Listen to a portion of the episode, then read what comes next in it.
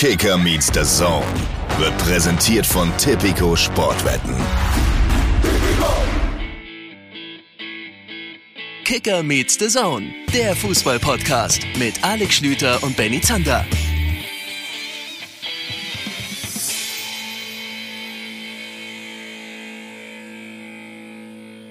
Guten Tag, liebe Gemeinde. Herzlich willkommen zu Kicker Meets the Zone. Und ich rufe direkt zu Beginn den Mann, der am Wochenende für die Windows-Updates in der UEFA-Zentrale zuständig war und wegen dem dieser ganze Auslosungsbums hier vorhin nochmal wiederholt werden musste. Spitzname der Systemadministrator. Hallo Alex Schlüter.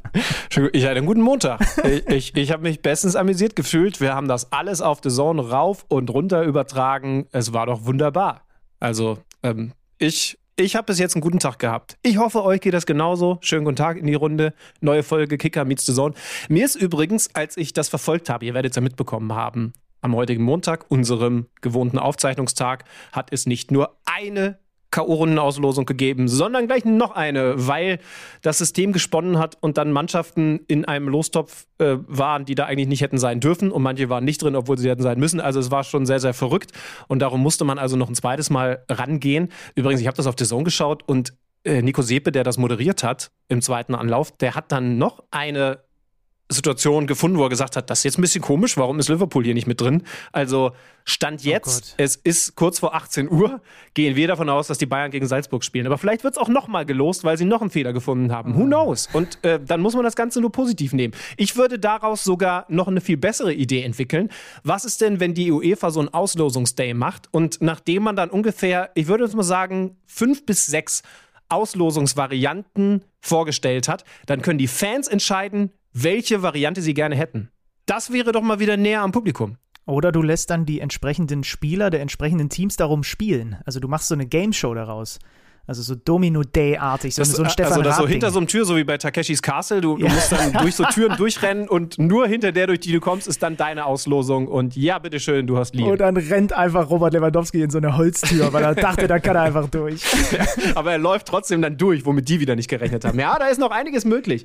Also Salzburg gegen Bayern äh, könnte, könnte auch sehr schön werden. Äh, Freue ich mich natürlich auch drauf dann auf, auf The Zone. Die ursprüngliche ähm, Auslosung war Atletico, ne? Also haben es die genau. Bayern jetzt schon also haben sie es jetzt besser getroffen? Ja, sie haben es besser getroffen. Ja, ja, das definitiv. Salzburg ist ein, ist ein spannendes Team mit Jeißler als Trainer, aber definitiv in Klammern noch nicht annähernd auf dem Niveau, auf dem Atletico mit Diego Simeone agiert. Auch wenn die jetzt gerade nicht in der besten Form sind, haben gerade das Derby Madrileño verloren gegen Real Madrid. Aber, aber klar, das ist eine ganz andere Hausnummer.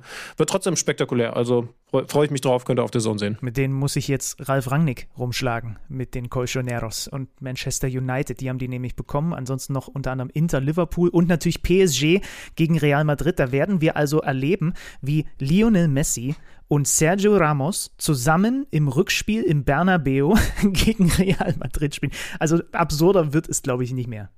Ja, ich, wobei ich es fast noch ein bisschen schöner gefunden hätte, wenn Manchester United gegen Paris gespielt hätte. Das war nämlich Variante A, ja, für die ich stimmt. gestimmt hätte, ja, ja, wenn es den TED gegeben hätte. Aber das machen wir dann zur nächsten Saison. Ist doch auch schon. Übrigens keine Auswärtstorregel hat man mir jetzt überhaupt erstmal wieder ins Hirn buxiert. Yes. Das, das hatte ich fast verdrängt. Aber, yes. aber da bin ich mal gespannt, was, was das so ergibt. Also ob das mal so nebenbei mitläuft oder ob das ganz viel vom taktischen Verhalten her ändert. Ich bin, ja, ich, ich bin ja ein riesen äh, der Auswärtstorregel gewesen, aber jetzt kommen natürlich die um die Ecke, die sagen, naja, die, die jetzt das Rückspiel zu Hause haben, wie unter anderem die Bayern gegen Salzburg, haben einen riesen Vorteil. Wobei, müssen wir mal gucken, äh, Rückspiel dann Anfang März, wenn sie da immer noch Geisterspiele haben, bringt ihnen das auch nicht viel, außer dass sie zu Hause pennen dürfen.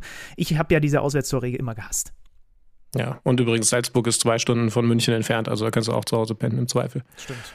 Ja, äh, das haben sie sich ja schön zurechtgewurstelt. Hast du mitgekriegt, dass, aber dann reden wir auch gleich über das, was am Wochenende angestanden hatte, äh, dass, dass die Bayern Social Media Abteilung schon nach der ersten Auslosung Salzburg als Grafik, als Gegner gepostet hat. Ja, und frag, ja, das ist doch verrückt. Und frag, ja. frag dich mal, wieso? Ich habe das in, ja. bei Telegram vorhin schon diskutiert. Ja, ich wollte gerade sagen, äh, dass es dazu jetzt noch, noch keine Verschwörungstheorie gibt. Aber schön, dass du damit anfängst. Ja, ja kein Problem. Herzlich willkommen also nochmal auch von meiner Seite hier bei Kicker Meets the Zone. Wir hatten in der vergangenen Woche euch äh, versprochen, dass wir oder angekündigt, dass wir ein Spielerberater-Spezial in dieser Ausgabe machen. Es ist so. Und dann haben wir, dann haben wir nochmal neu gelost. dann haben wir nochmal neu gelost. Nein, es ist einfach, das fällt krankheitsbedingt erstmal in, flach und ins Wasser. Holen wir nach. Aber das Gute ist, wir haben dann diese ganz lange Liste, die Kollege Schlüter und ich zusammen mal erstellt haben, hergenommen und haben das Thema, was direkt unten drunter stand, was wir auch noch nie in diesem Podcast bearbeitet haben, dann einfach als nächstes gezogen und Gott sei Dank äh, auch den äh, dafür passenden Mann gefunden. Denn wir werden uns heute mal in die Untiefen der Schiedsrichterei Assistenz ich weiß nicht, ob das das Wort dafür ist. Das werden wir ihn fragen. Der deutscheste Begriff, den ich je von dir gehört habe. Die Verschiedsrichterei Assistenzung. Also darüber werden wir sprechen, denn Sascha Thieler, der am Freitag im Team von Patrick Ittrich sein sage und schreibe 250. Bundesligaspiel nicht gepfiffen, nicht geleitet, gewunken. Ist das das richtige Wort? Weiß ich auch nicht. Werden wir ihn auch fragen. Wird nachher bei uns in der Leitung sein und wir werden mit ihm darüber sprechen, wie man eigentlich Assistent an der Linie wird, was man dafür mitbringen muss, wie man es dann auch noch dahin kriegt, dass man 250 Spiele tatsächlich in der Bundesliga bestreiten darf. Ja, und wie es eigentlich ist, mit Patrick Ittrich zusammenzuarbeiten. Oh da haben mir unsere beiden Podcast-Tage schon gereicht. Aber, aber mal gucken. Ähm, Oliver Bitter wird uns auch zugeschaltet sein. Mit dem müssen wir warum reden, weil die Gladbacher, nachdem sie vor anderthalb Monaten noch die Bayern geschlagen haben, auf dem absteigendsten aller Bundesliga-Äste sind. Jetzt eine Niederlage gegen die Neu-Leipziger, weil eben neuer Trainer Tedesco. Also das wird ebenfalls im Fokus stehen. Ich würde sagen, wir steigen ein mit den Samstagen, denn über das Freitagsspiel, da reden wir dann später, wenn wir mit dem Winker der Nation hier verabredet sind. Ich würde sagen, wir steigen ein mit den Samstagsspielen und nicht mit den Samstagen, sonst wäre es ein bisschen viel zu analysieren, aber wir steigen ein mit den Samstagsspielen, denn da war richtig viel los und wir fangen mal an mit dem Derby, mit dem Derby der VfL Bochum gegen Borussia Dortmund in der vergangenen Woche haben wir uns noch mit Thomas Reis unterhalten und haben versucht herauszufiltern, warum sind diese Bochumer in dieser Saison eigentlich so gut und was machen die jetzt? Die trotzen dem BVB ein 1-1 ab, führen zur Pause sogar mit 1-0. Gut, man muss dazu sagen, es war auch ein bisschen Glück dabei. Es war ein bisschen Glück dabei. Marco Rose hat das alles nicht vom Seitenrand, sondern oben aus einer Loge beobachten dürfen, beobachten müssen, weil er ja gesperrt gefehlt hat. Platzverweis, gelb-rote Karte gegen die Bayern. Und er hat äh, ja ein Spiel gesehen, das zunächst einmal eine, eine Bochumer Führung parat hatte ähm, die, die ein bisschen glücklich entstanden ist. Das muss man schon klar sagen. Und zwar durch ein Foul von Torhüter Kobel, das auf die ganz kurze Liste kommt, der Strafstöße, bei denen sich der Gegner nicht beschwert mhm. beim Schiedsrichter. Ja. Wäre eigentlich auch ein Thema heute für, für unser Interview. Aber ähm, es war so eine klare Geschichte. Gregor Kobel hat danach dann auch gesagt, ja, ich habe schon beim Rauslaufen gemerkt, es wird sehr, sehr eng, Grätsche zu spät, über die Klinge springen lassen und elf Meter. Und ohne Witz, ich, ich weiß nicht, wie viele Strafstöße, das wäre mal was für Freddy Tappe, wie viele Strafstöße es in dieser Saison schon gegeben hat, bei der es keinerlei Beschwerde beim Schiedsrichter gegeben hat. Ich könnte mir vorstellen, das war die Premiere. Ja, also es ist halt auch einfach denkbar ungünstig, wenn dann ausgerechnet ein äh, Christopher Antwi Ajay da angesprintet kommt, weil der natürlich so schnell ist. In dieser Saison hat er es noch nicht in die Topspeed-Kategorie geschafft, aber ich weiß noch, dass er in der vergangenen Saison der zweiten Liga unter den Topsprintern war.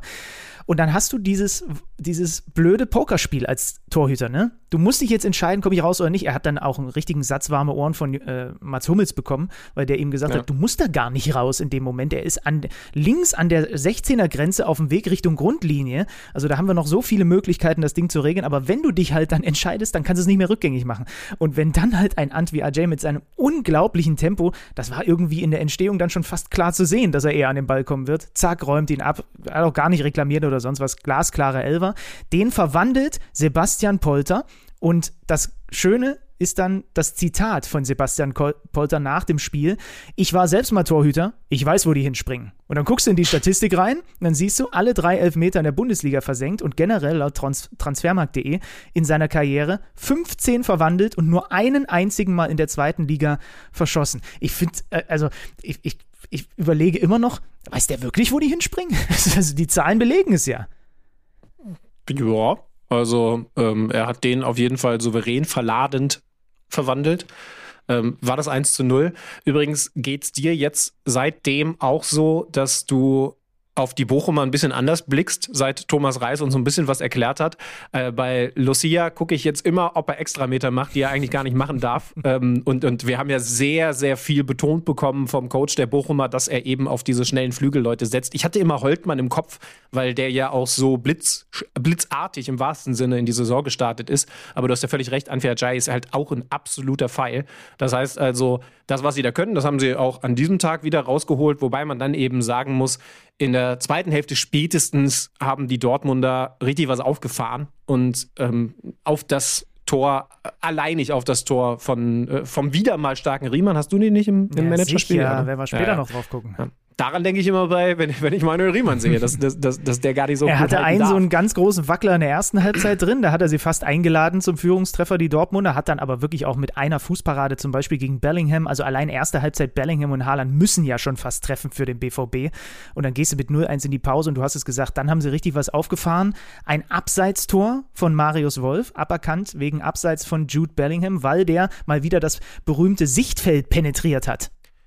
Kann man da eigentlich Manuel Riemann für loben, weil er perfekt in Manuel neuer Vorbildmanier direkt nachdem der Ball von Wolf ins Netz geschossen wurde, erklärt hat, was hier das Problem war also du hast ja wirklich lippenlesend erkennen können, dass er eben gesagt hat, der steht mir genau hier im Blick und deswegen konnte ich nicht reagieren. Dass er den sehr wahrscheinlich sowieso nicht rausgeholt hat, das äh, hat er verschwiegen. Man muss allerdings auch sagen, das ist für die Ahndung dieser Abseitsposition, die dadurch eben aktiv gewesen ist von Jude Bellingham, auch nicht entscheidend. Also das ist nicht zu bewerten. Insofern war das auch eine völlig richtige Entscheidung, hat einige Minuten gedauert, aber am Ende richtig dieses vermeintliche Ausgleichstor in der 54. Minute zurückzunehmen. Und so blieb es eben erst einmal bei der Führung für die Bochumer.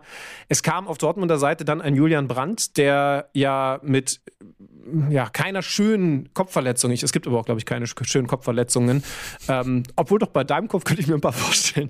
Nein, der ist äh, ausgewechselt worden gegen, gegen die Bayern, war aber jetzt, war jetzt wieder dabei und sollte noch spielentscheidend werden. Sollte spielentscheidend werden, weil Erling Haaland zeigt, dass er auch einen rechten Fuß hat. Erinner dich, gegen die Bayern hat er diesen Schlenzer gemacht, ja, zum, äh, zum zwischenzeitlichen Ausgleich. Und jetzt auch wieder mit dem rechten, schwächeren Fuß per Schlenzer die Vorlage über alle hinweg auf äh, Julian Brandt und der am langen Pfosten schweißt das Ding dann ein zum absolut verdienten 1 zu 1 und das war dann auch tatsächlich gleichzeitig der Endstand. Also wir haben ja schon darüber gesprochen, dass Haaland zum Beispiel, also wir hatten mit Marco Reus das Thema, ne? Er hat sich verbessert mit dem Rücken zum gegnerischen Tor, was Bälle festmachen angeht. In dieser Saison war schon häufiger das Thema, nicht nur bei uns, auch in Pressekonferenzen mit Marco Rose, auch zuletzt wieder. Kopfballspiel hat er enorm verbessert. Jetzt kommt auch noch der rechte Fuß mit dazu. Ich finde das ein bisschen beängstigend, weil irgendwann ist es dann vorbei mit den Schwachpunkten. Dann gibt es einfach keine mehr. Ja, also dann wird er irgendwann wieder langsamer werden. Aber bis dahin hat er, glaube ich, noch ein paar Jahre auf aller, allerhöchstem Niveau. Das, das stimmt schon. Ähm, er hat jetzt wieder nicht getroffen. So wird er wahrscheinlich über dieses Spiel nachdenken. Hat ein, zwei Chancen gehabt, die er eben liegen gelassen hat, aber, aber am Ende war er eben doch wieder mitentscheidend beteiligt. Macht Brand dann auch sehr cool, ne? Das ist eigentlich so eine Situation am zweiten Pfosten, wo der Ball dann runterkommt. Da halten 90 Prozent die Innenseite hin, aber er hat einfach auch das technische Selbstbewusstsein, den Vollspann einfach reinzunageln. Und, und trotzdem sah das trocken und komplett sauber aus, also überhaupt gar nicht brachial.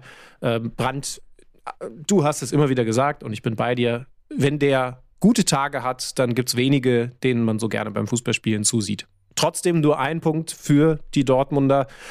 Und das eben mit der Info im Hinterkopf, dass man ja eine Woche vorher noch um die Tabellenspitze gespielt hat. Das sieht jetzt komplett anders aus. Einmal, weil man den Sieg hat liegen lassen in Bochum, also ein paar Kilometer von zu Hause entfernt, und weil im fernen München die Bayern das Spiel gegen Mainz gedreht haben. Ja, und weil die eben das schaffen, was Dortmund nicht hinbekommt. Beide liegen ja zur Pause 0-1 zurück. Das kommt ja, das war wirklich ein schöner Samstagnachmittag, muss man sagen. Ne? Also es liegen zwei, zwei Überraschungen in der Luft. So, aber was ist der Unterschied und was war auch der Unterschied in den vergangenen Jahren zwischen beiden Clubs? Dass die Bayern in der Lage sind, irgendwie aus dem 0-1 ein 2-1 zu machen, auch wenn es am Ende ein Arbeitssieg gewesen ist. Und Dortmund da zwar dann immerhin mit einem Punkt, aber eben nur mit einem Punkt rausgeht. Und dann werden genau das diese Spiele sein, das sage ich jetzt am 13. Dezember, wo wir im April drüber sprechen, wenn die Bayern wieder neun oder elf oder zwölf Punkte Vorsprung haben, ja, die sind der Grund dafür. Diese Spiele von Borussia Dortmund, über alle anderen brauchen wir ja gar nicht reden, die haben sich ja schon von alleine verabschiedet. Das ist der Grund, warum der Titelkampf am Ende nicht so eng ist, wie wir ihn alle gerne hätten. Und man muss eben sagen, also ja, Dortmund hat über die Saison gesehen bislang große Verletzungsprobleme gehabt. Haaland allen voran, aber es gibt ja weiterhin Leute. Also da kommen jetzt ein paar wieder mit, mit Azar zum Beispiel. Äh, Sagadu ist schon zurückgekommen. Witzel war jetzt äh, erstmal nur auf der Bank angeschlagen, aber da, da kommt ein bisschen was zurück, okay, und trotzdem hatten sie Verletzungssorgen. Die Bayern haben jetzt zum wiederholten Male ohne Kimmich und Goretzka im Zentrum gespielt. Und wir haben hier auch schon gesessen und darüber geredet, dass das nicht nur die beste Doppelsechs der Bundesliga, sondern vielleicht gerade im Weltfußball ist. Das heißt also, du könntest ganz schnell mit der Ausrede dabei sein, du holst halt nur ein 1-1 gegen Mainz, weil da im Zentrum das komplette Herzstück ausfällt. Sie spielen mit Musiala und Tolisso. Musiala, da können wir gleich noch ein bisschen was drüber sagen, aber Tolisso jetzt, ich finde, er hat sich da ein bisschen gesteigert, aber definitiv nicht auf dem Niveau der beiden. Da kam jetzt sogar zum allerersten Mal Saisonpremiere Marc Rocker in der 65. Minute. Das heißt also, sie müssen wirklich weit in Richtung Bank greifen, um im Moment die verletzungsbedingten Ausfälle zu ersetzen. Aber sie gewinnen halt trotzdem Spiele. Und zwar nicht gegen irgendwen, sondern gegen so eine Überraschungsmannschaft bis hierhin wie gegen Mainz 05. Und äh, wer hat's gesagt? Bello, glaube ich, ne, nach dem Spiel, dass das so typisch Bayern ist, Sie haben gerade mal 20 gute Minuten, aber gewinnt damit das Fußballspiel. In der Zeit, in der ich euch das erzähle, schaut Benjamin Zander in seiner Wohnung im fernen Leipzig irgendwo an die Decke. Nicht. Der Käfer, Was ist denn der, da? der Käfer ist wieder da. Das ist jetzt nicht zu fassen. Wir haben letzte Woche aufgenommen, erinner dich, da lief hier so ein Käfer über, über, über meinen Bildschirm. So, dann als aber kann er fliegen oder was? der du hast ja fliegen. gerade Kopf ja, ja, der 360 fliegt da Grad oben. gedreht. Der fliegt da oben gegen meine Decke. Der fliegt da oben immer an der, an der Lampe entlang. Den habe ich jetzt eine Woche nicht gesehen. Der kommt immer nur zum Podcast raus. Ja. Und ich habe auch ein bisschen Angst, weil der ist ganz schön groß geworden mittlerweile. Na, okay. Äh, mal gucken, ob ich diese Folge noch überlebe. Ähm, äh, wo waren wir stehen geblieben? Tolisso hast du erwähnt. Hast du mal drauf geachtet, wie der äh, das Gegentor verteidigt? Jonathan Burkhardt mit der Flanke und dann äh, Onisivo, der den Kopfball reinsetzt. Er macht einmal kurz den Schulterblick, sieht den Onisivo hinter sich und dann bilde ich mir ein, merkt man einfach, dass der da sonst nicht so oft steht und dass das nicht die Position ist, wo er sonst verteidigt, weil es ist ja eine Innenverteidiger oder maximal eine Außenverteidigerposition in dem Moment. Ne? Er macht den Schulterblick, er sieht den hinter sich, aber das ist auch alles, was er mit der Information anfängt. Ah ja, da ist einer. Mehr fängt er damit nicht an und dann dreht er sich einfach innen um ihn rum und er hat ihn überhaupt nicht auf der Kappe, macht das aber du hast es ja gesagt, zumindest natürlich insofern wieder wett, weil er einen fantastischen, ja, was ist das Äquivalent, Mats Hummels-artigen Ball da hinten rausspielt, ne, äh, zum 1-1 auf Coman. Also der wirklich viel besser kann man das Ding nicht überspielen. So ein Quarterback-Pass war das und macht damit zumindest diesen Fehler dann wieder gut, wobei er bei dem Gegentor, muss man auch sagen, auch nur das letzte Glied in der Kette gewesen ist. Ja, ähm, Johnny Sivo haben da zugeschlagen. Für den, Spitznamen, für den Spitznamen super. Es macht ja immer schon viel aus, wenn du ein Sturmduo bist, dass ich überhaupt noch so, so Spitznamen äh, überhaupt gönnen kann. Früher gab es dann den K&K-Sturm in, in, in Leverkusen, wobei mir gerade das zweite K fehlt. Aber auf jeden Fall im, in der Nationalmannschaft. K und K, Kirsten und Ja, überlege ich auch gerade. Ähm, Klinsmann, Klo Kunz. Also wir hatten viele K-Stürmer. Wir Äh, hatten Gib das, mal K und wir K-Sturm hatten das magische Dreieck. Ja, ja da, da erinnere ich mich jetzt lose dran. Ja. Werder mit Miku und K und K Sturm auf Bayernjagd. Das kann ja nur Klasnitsch und Klose. Klose, genau. Ja. Ja. Aber das gab es auch in der, ich, ich kenne doch, äh, da müsste jetzt der Kicker einmal in den Archiven blättern. Ich bin zu 100% sicher, dass es sogar vor dieser Zeit mit dem K&K-Sturm in Bremen einen K&K-Sturm in der Nationalmannschaft gegeben hat, bei dem der Kicker getitelt hat, mit K&K-Sturm besiegen wir die UdSSR. Irgendwie Na, so. Diese Überschrift hat es zu 100% gegeben. Ja, und, und Sturmduos sind natürlich wirklich was ganz Feines, also wo ich irgendwie dann wieder so der zwölfjährige Benny werde. Ne? Damit ist man irgendwie so aufgewachsen. Es gab so diese Spielmacher, das ist das eine, und es gab diese Sturmduos. Also ich, York und Cole. ja, also und wir haben ja jetzt zum Beispiel, reden wir gleich noch, das Sturmduo Belfotic bei Hertha, ja. also ja, klar, das ist natürlich das nächste in der Reihe, dass sich da zu Cole und York einreihen wird. nein, es gab dann noch, also Janka Elber, ne, war auch eine Weile. Also es gab, Ja, gab, aber, gab unzählige. Aber, genau, du musst, das Ding ist natürlich, du musst wirklich überhaupt erstmal ein Sturmduo haben, das, das lange genug zusammenspielt, um, um dann wirklich als Duo in die Geschichte einzugehen. Klar, also, also Bobic Elber, da war dann noch ein Ballerkopf dahinter, deswegen war es ein, war es ein Dreieck. Aber dass du so ein, so ein richtiges Duo hattest, da muss natürlich überhaupt auch erstmal das System mit zwei Stürmern für existieren. Hast du ja auch immer seltener heutzutage. Mainz macht das noch und äh, deswegen bin Ah, ich gespannt, hier. wie viel wir noch von Johnny Sivo hören. Guck mal hier, Jeko Grafic. Ne? ja, aber gab es nie einen Namen für, oder? Eigentlich enttäuschend. Ja, Ja. ja. Dann Gerd Müller, Uli Hoeneß. Was haben wir hier noch? Hier gibt es nämlich so die besten Sturmduos. Ähm, Ja, du bist, du bist so investigativ. Ist klasse, wie du wirklich zu, zu jedem Thema direkt mal eine Google-Suche anschmeißt. Ja, das ist meine ganz große Stärke. Aber stimmt, Jeko und, ach, jetzt habe ich auch Grafitsch gesagt, ich wollte mich eigentlich immer dagegen wehren, den so zu nennen.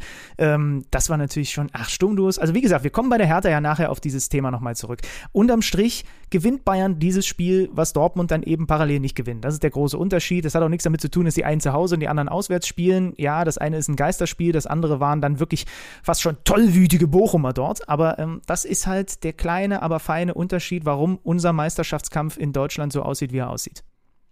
Ja, und darum sind es jetzt wie viele Punkte? Sechs.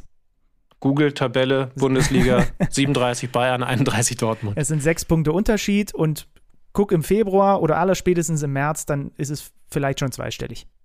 Ja. Julian Nagelsmann hat klar das Motto ausgegeben, beziehungsweise fast schon den Befehl, alle Siege jetzt bis zur Hinrunde, bis zum Hinrundenende zu gewinnen. Da haben sie jetzt den ersten Brocken aus dem Weg geräumt. Gegen wen spielen die jetzt in dieser englischen Woche? Übrigens da der Hinweis, wir werden uns natürlich dann am Donnerstag wieder melden. Gegen Stuttgart morgen Es ist und dann Doppelspieltag, Wolfsburg. Genau.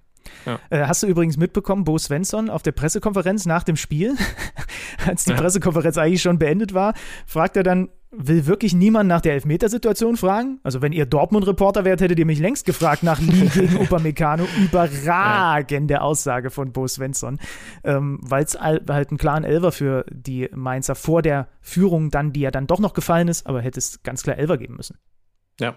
Sowieso, gute Anfangsphase. Die Bayern haben Fehler gemacht, äh, während Benny wieder auf Käfersuche ist. Erzähle ich euch das noch schnell ähm, und sind zu diesem Zeitpunkt gar nicht mal unverdient in Führung gegangen, weil sie halt diese wenigen, endlich kann ich das Wort mal wieder sagen, Nadelstiche gut gesetzt haben. Onisivo macht da eben nur das 1 zu 0 und das reicht dann eben gegen die Bayern in dieser Situation, in dieser Saison, in der aktuellen Form nicht. Julian Nagelsmann äh, holt damit seinen 100. Sieg in der Fußball-Bundesliga und vor allem ist er damit der jüngste Trainer aller Zeiten, dem das gelingt.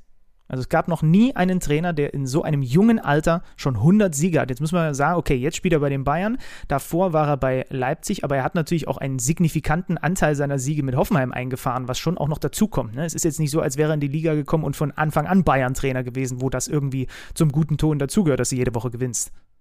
Ja, ähm, also er natürlich im Moment die Nummer eins in der Bundesliga. Frage mich, ob er im Moment schon so eine Abstimmung gewinnen würde, so der Nummer eins Trainer in der Welt. Ich glaube, ich glaube, da, da hätte so ein Pep Guardiola im Moment wahrscheinlich noch die Nase vorn. Ähm, aber das müsste man irgendwann mal, mal machen. Ja, ja Tuchel ist, ist in diese Phalanx aufgestiegen und dann müsste man mal überlegen, wer da noch so ist. Aber äh, ich habe jetzt wieder dran gedacht, als ich Domenico Tedesco und sein Comeback, über das wir natürlich später noch reden müssen, wahrgenommen habe. Der war, war der sogar in derselben Abschlussklasse damals? Ich auf glaube ProSieben? ja. Nein. Absch oh, das ist, das wäre eine richtig geile Serienidee. Die Abschlussklasse. Oh ja. Und zwar dann wirklich Trainerlehrgangsedition. Mit Ja, allen wieder, man geht so Second raus, ja, ja, ja, wir gehen ja raus, wir lassen euch jetzt hier über Taktik sprechen, aber dann bleibt die Tür dann doch halb auf und man filmt noch rein. Ah, und dann wie abends, Zecke, Nagelsmann über die Dreierkette wie, wie abends Zecke Neuendorf die Leute alle mit in, in die Gaststube nimmt, haben wir ja gelernt.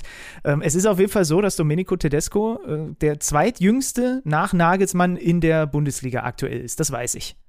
So, und alleine dieser Fakt wirft doch mehrere Fragen auf. Und bevor Benny Zander jetzt wieder Google anschmeißt, um investigativ erzählen zu können, was das jetzt eigentlich bedeutet für die Bundesliga, so im Querschnitt und allgemein, nee, dann holen wir doch lieber den Mann aus dem Keller, der sich da wirklich mit auskennt.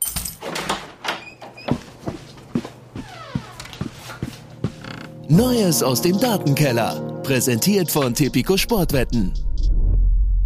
Mit dem 36-jährigen Domenico Tedesco gibt es ja seit der vergangenen Woche einen weiteren Trainer in der Bundesliga, der noch der U40-Generation angehört. Neben Tedesco liegen ja noch Julian Nagelsmann, Florian Kofeld und Sebastian Hoeneß unter der Grenze von 40 Jahren. Mit einem durchschnittlichen Traineralter von genau 46 Jahren, drei Monaten und exakt einem Tag ist dabei der Altersschnitt der Trainer deutlich jünger als noch in den vergangenen Spielzeiten. Letztmals waren die Trainer in der Saison 2017-18 jünger, damals im Schnitt mit 45 Jahren, 7 Monaten und 9 Tagen und auch damals ja bereits mit Nagelsmann, Tedesco und Kofeld an der Seitenlinie. Aber dennoch lässt sich ein klarer Trend feststellen zu etwas älteren Trainern, zumindest wenn man die Dekaden miteinander vergleicht. Denn in den 1990er Jahren gab es noch ein Durchschnittsalter bei den Trainern von 45 Jahren und in den Nullern und Zehner Jahren, also den 2000ern, gab es dann ein Durchschnittsalter von 48 bzw. 47 Jahren. Und auch im aktuellen Jahrzehnt liegt das Durchschnittsalter der Trainer bei 47 Jahren. Das jüngste Trainerjahr gab es übrigens in der Saison 1989-90 mit 41 Jahren und 9 Monaten. Und wiederum das älteste Trainerjahr gab es in der Saison 1969-70 mit 49 Jahren, 10 Monaten und 19 Tagen im Durchschnitt. Und auch ganz interessant, unter allen aktuellen Bundesligisten haben die Trainer bei Mainz mit 41 Jahren und 5 Monaten das niedrigste Durchschnittsalter. Das höchste Durchschnittsalter seiner Trainer hat der SC Freiburg mit im Schnitt 50 Jahren, 8 Monaten und 14 Tagen. Und das auch nur ganz, ganz knapp vor dem FC Bayern. Ach ja, und für alle Sportdirektoren, die gerade suchen, die höchste Siegquote haben in der Bundesliga übrigens Trainer im Alter von 55 Jahren mit einer Siegquote von 42 Prozent. Das wiederum ist vielleicht ein gutes Omen für Union und Urs Fischer. Die treten nämlich im Duell der beiden aktuell ältesten Trainer der Bundesliga am Mittwoch gegen Christian Streich und den SC Freiburg an. Und Tipico sieht vielleicht auch aufgrund des 55-jährigen Urs Fischer Union mit einer 2,5er Quote als ganz leichten Favoriten.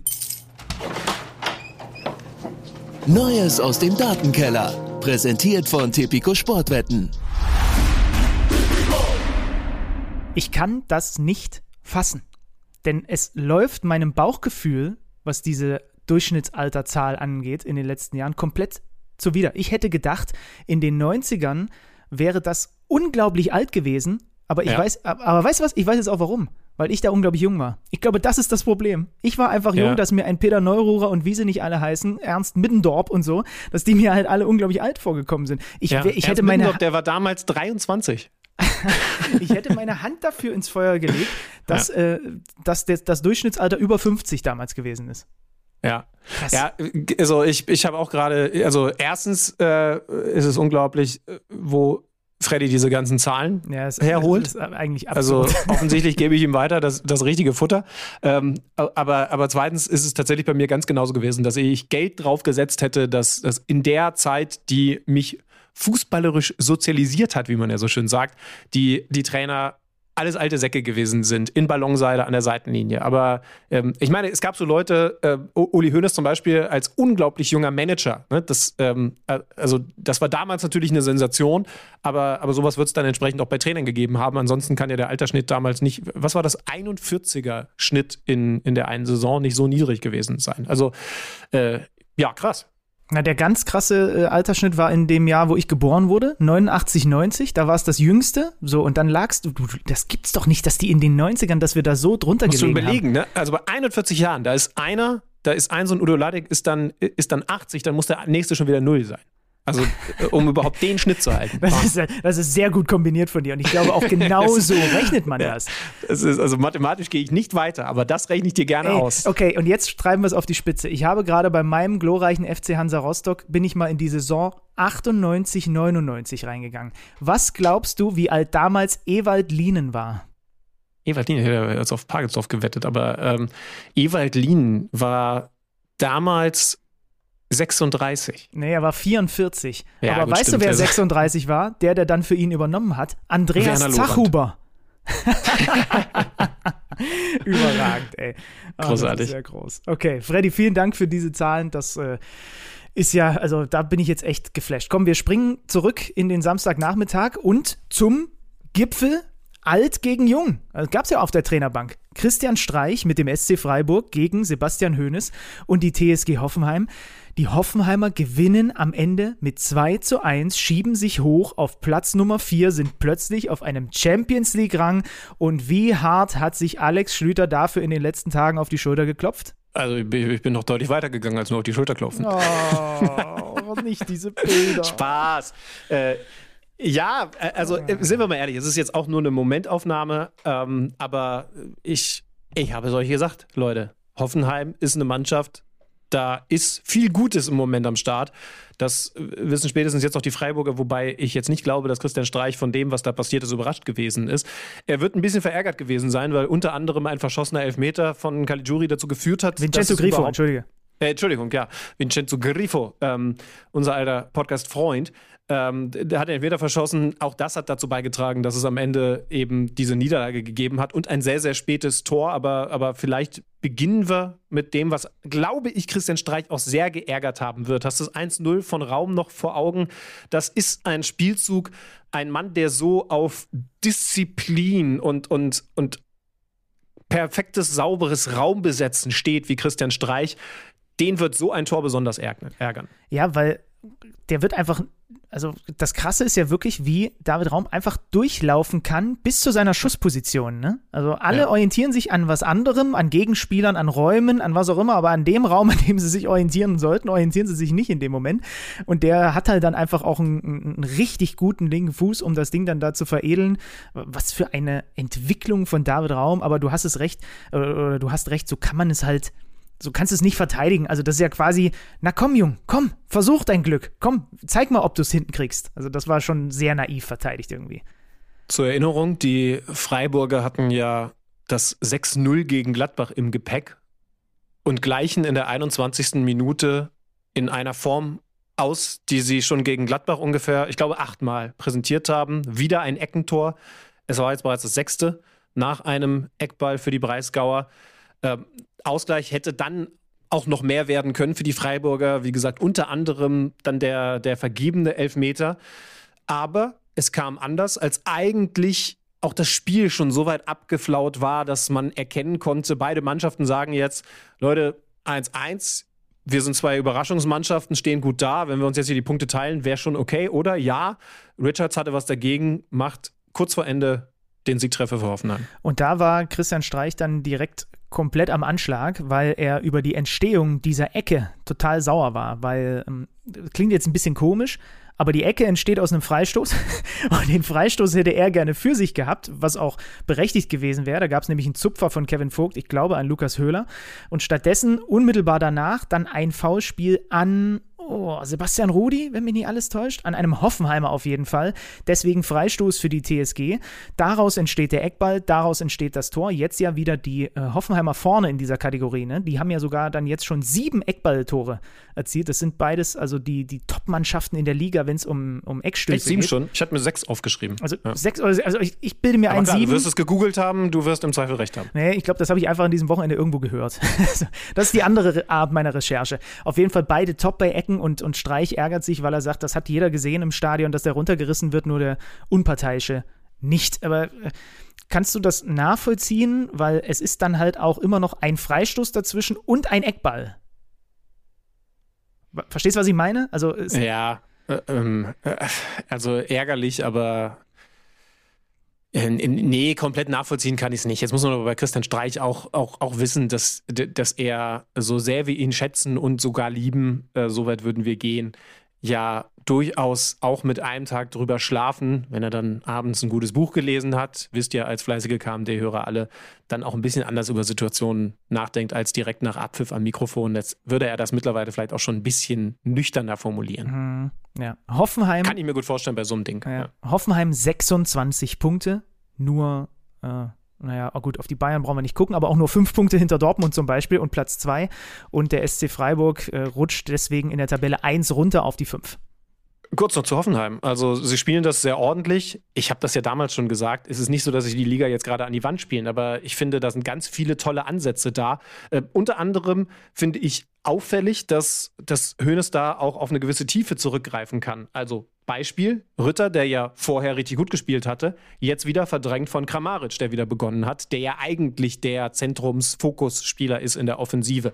Aber da sind auch noch so Leute wie Brünn Larsen, wie Skov oder natürlich auch ganz wichtig, wie Grillic gerade verletzt. Geiger fehlt ebenfalls. Also die haben durchaus auch den ein oder anderen Verletzten draußen, der normalerweise Stamm wäre oder zumindest zum zum Kader äh, gehören würde, der dann mindestens mal eingewechselt werden würde. Also da sind, da sind im Moment gerade äh, viele gute Dinge passiert bei Hoffenheim. Aber wie gesagt, äh, ähm, das passiert schon seit einigen Wochen. Springen wir weiter am Samstagnachmittag ähm, und sehen einen ganz wichtigen Heimsieg für die Hertha gegen Arminia Bielefeld. Bielefeld ist, da muss man, glaube ich, knallhart das so sagen, an diesem Spieltag der absolute Verlierer im Tabellenkeller, denn alles rings ja. um sie herum hat gepunktet. Ähm, unter anderem eben die Hertha im direkten Duell auch, wegen Belfotic. Hast du aufgepasst? Die beiden, mhm. die schon am letzten Spieltag äh, Ishak Belfodil mit der Vorlage für Stefan Jovetic, der jetzt immer besser ins Laufen kommt tatsächlich, äh, jetzt äh, glaube ich schon bei fünf Saisontoren steht und den im Übrigen auch wieder äh, auf eine Art und Weise da oben in den Knick tut, auch noch eine, eine Vorlage zum Fasttor in der ersten Halbzeit per Hacke, also der sprüht jetzt auch echt vor, vor, vor Spielwitz und ich, ich hatte ja bin ich ehrlich, ich hatte ja gehofft, dass das vielleicht bei der Hertha mit ihm passiert, weil das nachgewiesenermaßen ein richtig geiler Zocker ist, so, der aber halt viel verletzt war und so weiter. Aber der trägt natürlich schon dieses besondere Fußballerische in sich. Und er hat jetzt mit Belfodil, ähm, der ja leider diese lange, lange Verletzungshistorie da hat mit so vielen Spielen, die der gefehlt hat, auch noch in Hoffenheim. Ähm, das war ja jetzt, wenn man so will, einfach eine Wette, die, die Freddy Bobic eingegangen ist, den zu holen. Ne? Und er hat jetzt zum zweiten Mal, erinnere dich mal an den letzten Spieltag, wie er da Jovetic das Ding aufgelegt hat, zum zweiten Mal über oder be bewiesen, was der für eine Übersicht hat in, in, in, in, in ganz stressigen Situationen, in engen Räumen im 16er, Übersicht zu behalten, wo kommt mein Mitspieler. Zum zweiten Mal legt er dem das Ding servierfertig hin, nicht easy, das war am letzten Spieltag auch schon so und jetzt auch wieder, genau temperiert, also die beiden harmonieren im Moment hervorragend. Ist das erste Mal, dass ich auf den Hertha-Kader blicke und zumindest grob sowas wie eine Idee oder, oder zumindest so ein halbwegs auf, aufgehendes Puzzle erkenne. Äh, auch über Hertha haben wir oft genug geredet und, und da ist auch immer noch in der Mannschaft viel im Argen, also Rechtsverteidigerposition zum Beispiel, Sefui, glaube ich, ist nicht der Mann, dem da die Zukunft gehört. Aber wenn du jetzt mal auf die Kernelemente schaust, Boyata stark zentral, dann ganz wichtig Doppelsechs Darida Askasiba, das kann richtig nervig für die Gegner sein, weil die für drei spielen, also das, das kann Pest sein. Und dann brauchst du aber eben Verbindungsspieler davor. Sowas kann da sein. Richter hat jetzt dazu gespielt. Und dann brauchst du im modernen Fußball, ihr wisst es, diese Doppellösung, Stürmer, der sich fallen lässt, à la Max Kruse, und Stürmer, der vorne im Zentrum anspielbar ist. Da hat Korkut theoretisch die Auswahl, denn auch Piontek und Davy Selke sind ja noch Optionen, die jetzt auch beide eingewechselt wurden. Im Moment hat Belfodil da die Nase vorn. Das ist der Mann, der am meisten vom Trainerwechsel profitiert, kann man glaube ich so sagen. Und zum ersten Mal erkenne ich so einen ja, so könnte es funktionieren. Mhm. Linksverteidiger Plattenhardt kannst du, glaube ich, noch als Bank sehen, wenn er, wenn er fit bleibt, wenn er, wenn er verletzungsfrei bleibt. Also so könnte sich das dann doch als halbwegs schönes Gemälde herausstellen, aber noch muss man da sehr vorsichtig sein, da sind noch ein paar Pinselstriche anzufertigen. Ja, zumal man ja sagen muss, die beiden von dir angesprochenen Joker, Piontek und Selke, Selke hat sein Tor gemacht, auch auf Einladung von Bielefeld und Piontek hätte eins machen müssen oder zumindest können, sagen wir mal so.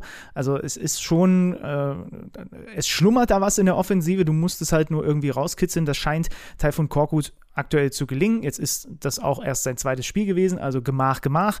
Aber trotz alledem äh, ist das schon beeindruckend. Jetzt bin ich mal sehr gespannt zum Zeitpunkt dieser Aufzeichnung morgen in Mainz und dann zum Abschluss dieser Saison zu Hause gegen Borussia Dortmund. Zwei schwere Brocken, aber hilft natürlich enorm, dass du jetzt diesen Sieg eingefahren hast im äh, direkten Duell, äh, einfach um ja, um auch ja, mit einem anderen Selbstverständnis dann mal wieder auf dem Feld unterwegs zu sein als die Hertha. Ne? Du musst es dir jetzt angucken, davor dieses 2-2 gegen Stuttgart, nachdem sie zurückgelegen hatten, davor zumindest ein Unentschieden gegen Augsburg. Also sie haben jetzt in den letzten drei Spielen also zumindest mal fünf Punkte geholt so und haben jetzt auch mal ein anderes Gefühl.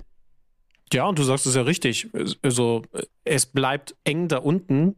Bielefeld ist jetzt der klare Verlierer, aber was wäre gewesen, wenn dieses Spiel anders ausgefallen wäre? Dann wäre die Hertha auf Position 16 gewesen. Also ähm, das war ein verrückter Spieltag, weil es mehrere Überraschungen gegeben hat. Jetzt hast du Hertha auf Position 14 mit 18 Zählern, punktgleich mit einer Borussia aus Mönchengladbach. Die verliert erneut, verliert mit 1 zu 4 in Leipzig, wo es den Trainerwechsel gegeben hat. Domenico Tedesco mit seiner Premiere für die Sachsen. 4 zu 1 Sieg für RB Leipzig. Aber wir wollen erstmal über Borussia Mönchengladbach reden. Das ist also die dritte Niederlage in Folge einfährt? Fährt man Niederlagen ein? Ja, Sie widerfahren einem eher. Ja, ne? ich glaube ja. Bei Siegen ist es eher so, dass man die einfährt wie die Ernte und bei Niederlagen, die, die überkommen einen eher. Also, also das ist überkommen. In den letzten Wochen allerdings auch einiges mehr und darüber müssen wir jetzt reden mit Oliver Bitter vom Kicker. Wie bitter ist es bestellt um Borussia Mönchengladbach?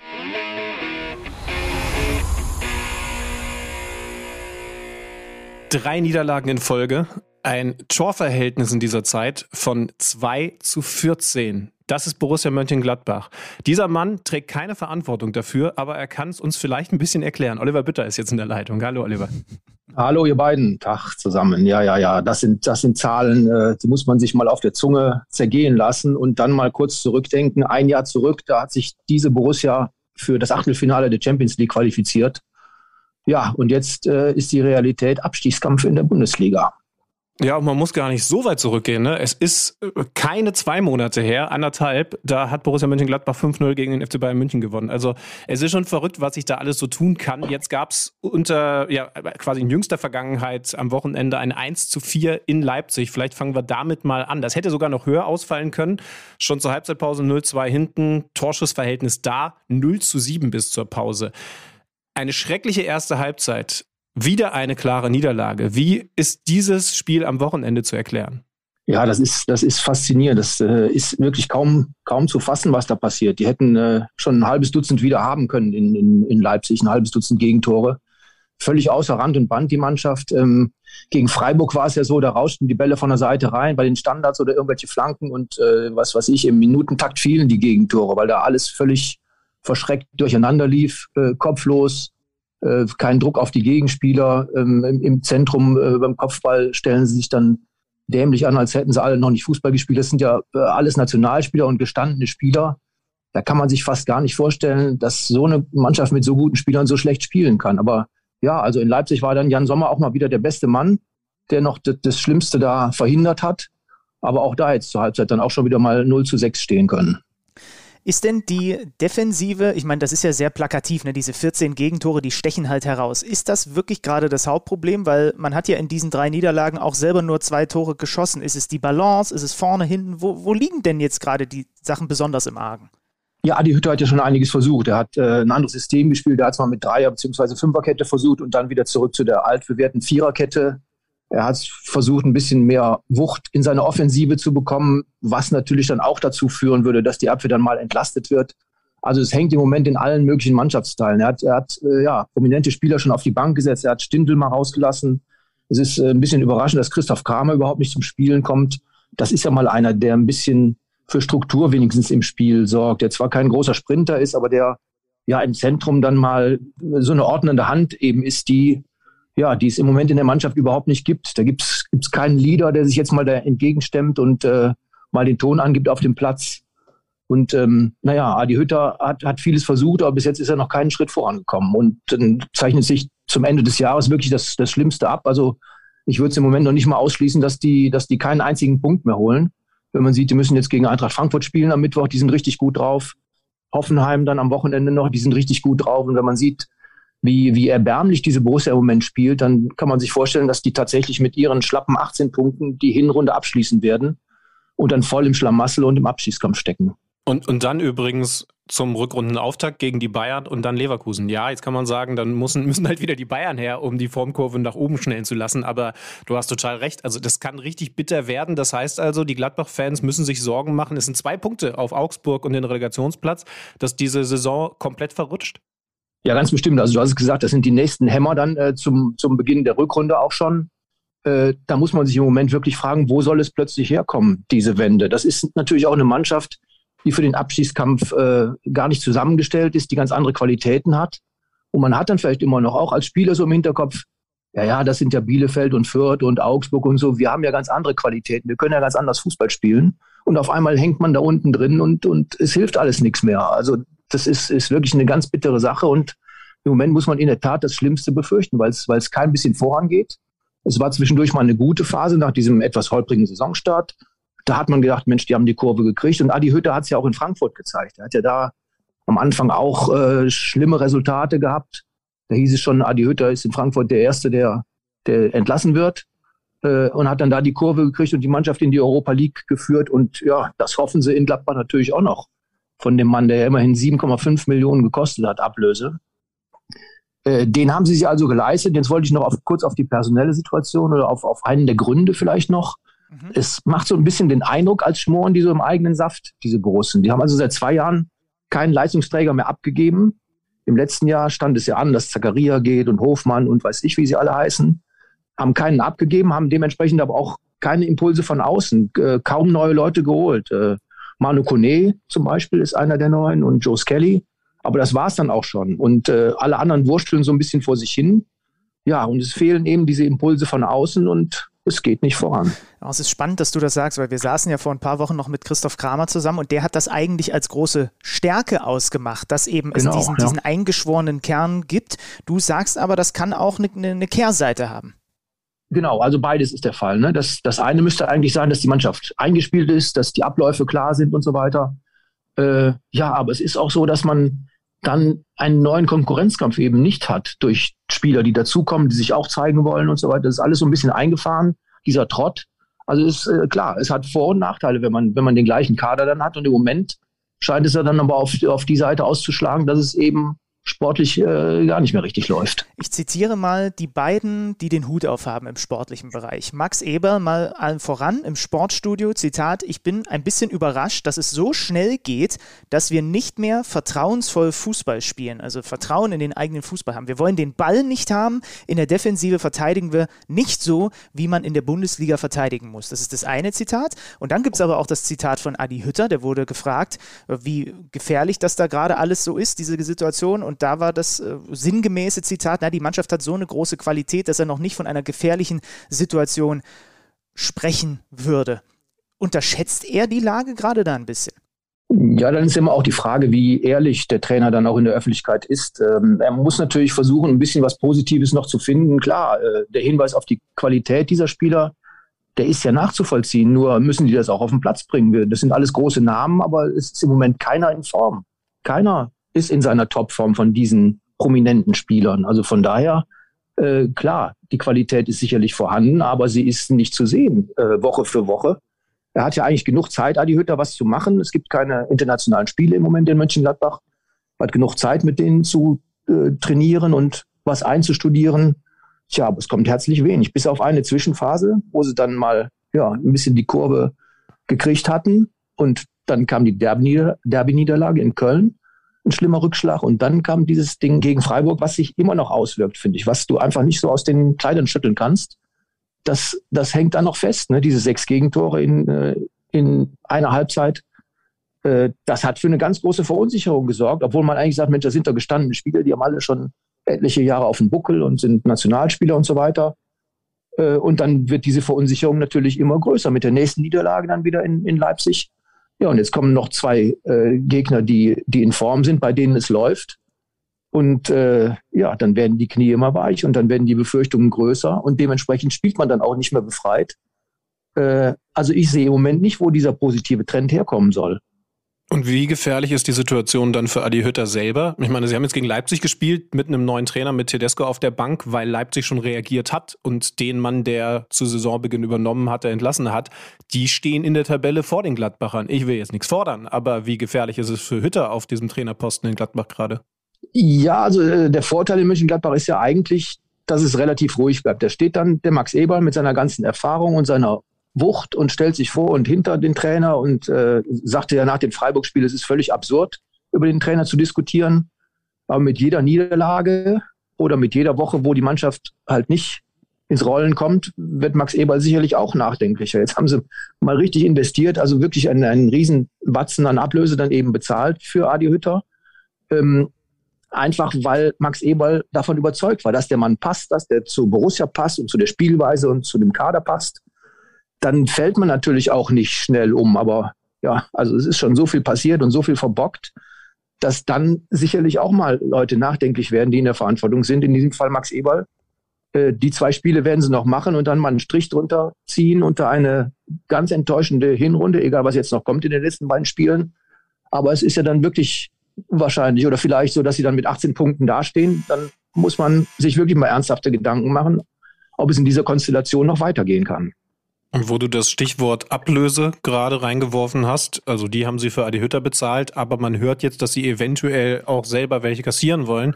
Matthias Ginter, so wird zumindest kolportiert, könnte in der Winterpause verkauft werden. Was kannst du uns darüber erzählen? Wie wahrscheinlich ist das und wie logisch wäre das? Ja, es sind die zwei Kandidaten, Matthias Ginter und Dennis Zakaria. Die Verträge laufen ja aus im Sommer und äh, da droht natürlich das schlimmste Szenario, dass man zwei solche Prominente ablösefrei ziehen lassen müsste im Sommer. Jetzt könnte man vielleicht noch, wenn man Matthias Ginter abgeben würde, eine gewisse Ablöse erzielen und dann selbst tätig werden. Was dann auch wieder für einen neuen Konkurrenzkampf oder so ein bisschen frisches Blut von außen eben sorgen könnte. Also das würde ich im Moment nicht ausschließen. Ich, äh, ich frage mich bei Matthias Ginter auch schon, äh, was seine nächsten Ziele sein könnten. Es wurde ja immer mal spekuliert. Ich glaube persönlich, dass er einfach nicht der Typ fürs Ausland wäre. Ähm, er fühlte sich im Grunde genommen bei der Borussia auch sehr wohl und passt da auch ganz gut hin und ist da auch ziemlich heimisch geworden. Ähm, ich bin da mal sehr gespannt, ob das wirklich passiert, aber das wäre dann die einzige Möglichkeit, da eben noch äh, eine Ablöse zu kassieren, denn im Moment kann ich mir nicht vorstellen, dass Zakaria und äh, Ginter verlängern würden und über den Sommer hinaus bei der Borussia bleiben. Klar, und dann ist natürlich dieses Szenario nicht unwahrscheinlich, dass man sagt, dann setzt man sich im Winter zusammen, ja, hat noch ein bisschen Geld. Max Eberl hat gesagt, wir müssen gucken, dass wir dem Kader noch was zuführen, was ihm gut tut, äh, dann wäre das eine Möglichkeit, die nicht von der Hand zu weisen ist. Benny, dass er sich wohlfühlt in Gladbach, das können wir aus unseren Wohnzimmer-Sessions im Hause ja. Ginter bestätigen. Das kann man aber wohl laut sagen. Ja? Also ich, ich, da, da, geht bei mir sofort auch das Rattern im Kopf los, wo der denn wie vielleicht dann auch in Deutschland noch hin könnte. Ja, wir werden das äh, beobachten. Wir haben wieder was gelernt. Zum einen, dass Alex Schlüter es tatsächlich hinbekommen hat, sich den Wortwitz mit der Ginterpause nicht zu leisten. Das finde ich schon mal besonders stark. Und äh, wir haben wieder gelernt, dass immer, wenn was los ist in der Bundesliga bei den äh, Gladbachern, wir bei Oliver Bitter durchklingen können und er uns dann ein bisschen erklärt, was denn da gerade Phase ist. Oliver, vielen lieben Dank für deine Zeit und ähm, wir wünschen eine schöne Woche. Bleib gesund. Bitte gerne. Tschüss.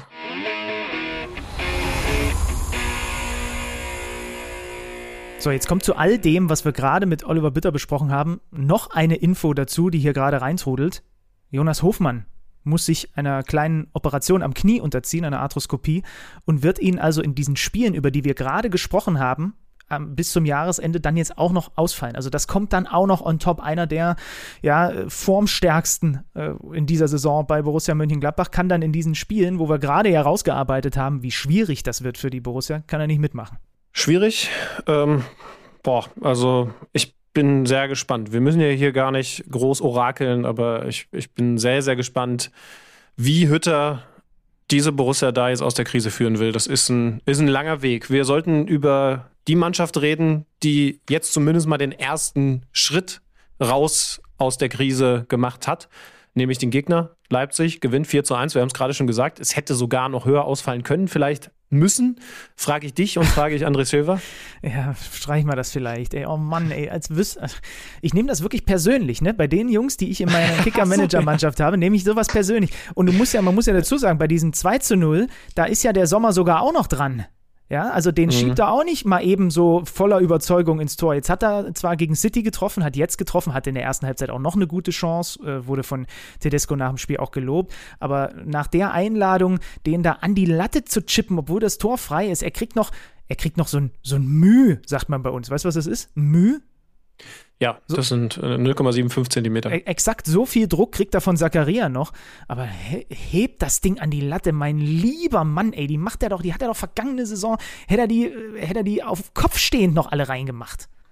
Ich meine erkannt zu haben, dass er, nachdem er da das leere Tor nicht getroffen hat, aus der Hosentasche sein Handy geholt hat, die Kicker-App geöffnet hat und aufs Managerspiel gezeigt hat und hoch auf die Tribüne in deine Richtung. Danke. Ich meine es erkannt zu haben.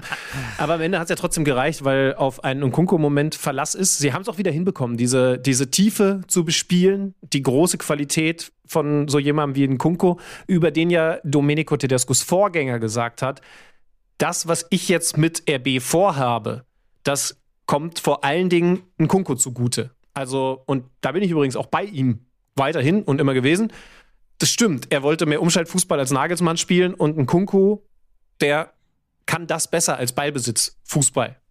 Und ich finde jetzt mit seinem Nachfolger, mit Jesse Mars Nachfolger, hat man es sehr, sehr deutlich gemerkt. Denn mehrfach war die Schnelligkeit von Nkunku entscheidend dafür, dass das Leipzig effektiv gewesen ist, Vorbereiter getroffen. Also all das hat sehr, sehr gut funktioniert.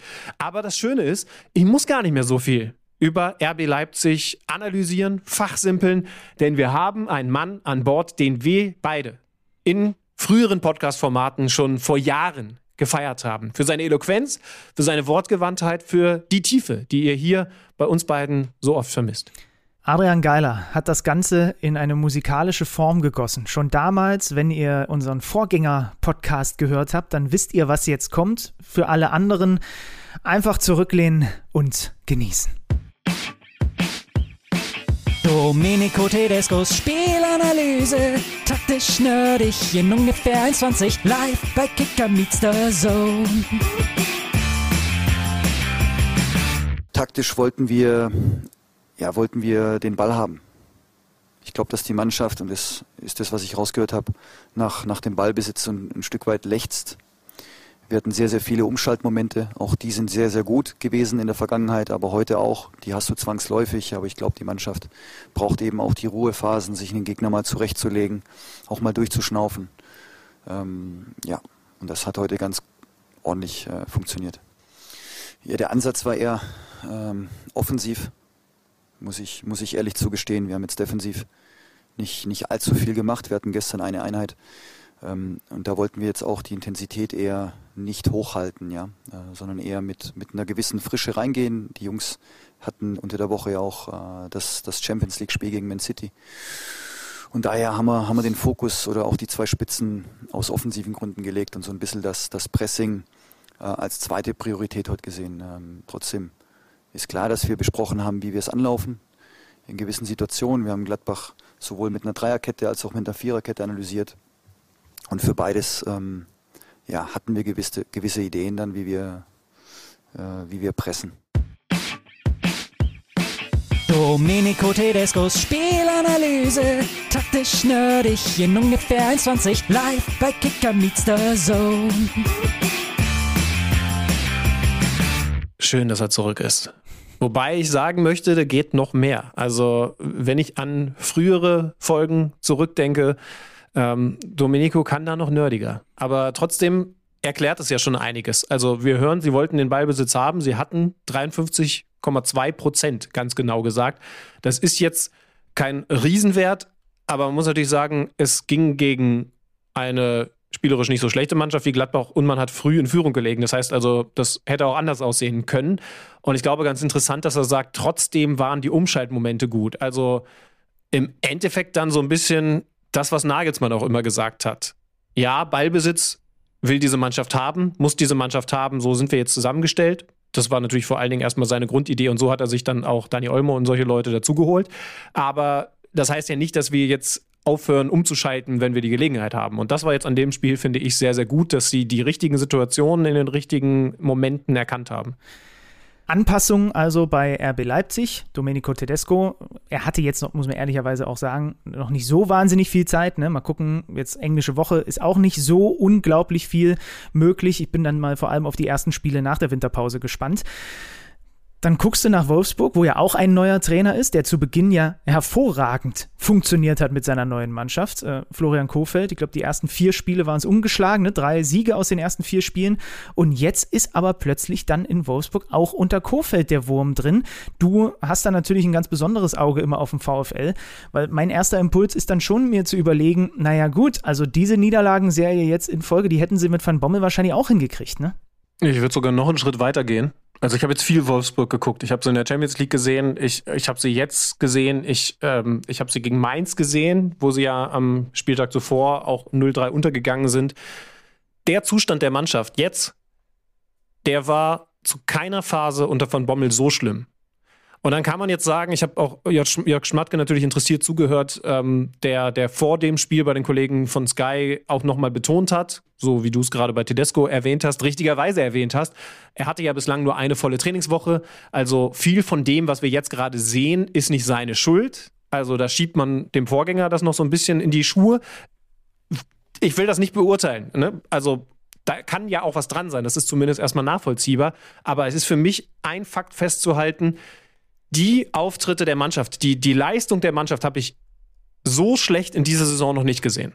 Du hast recht, sie sind ja mit Kofeld eigentlich gut reingestartet. Ich habe auch da schon gedacht, es hat sich nicht so viel verändert, weil das ist ja das Interessante bei, beim VfL Wolfsburg. Und da habe ich nun wirklich mit, mit vielen auch Experten drüber geredet. Du hast eigentlich wieder einen Ballbesitztrainer geholt, nachdem du das Experiment von Bommel als Ballbesitztrainer doch eigentlich für gescheitert erklären musstest. Wir haben in diesem Podcast auch schon drüber geredet.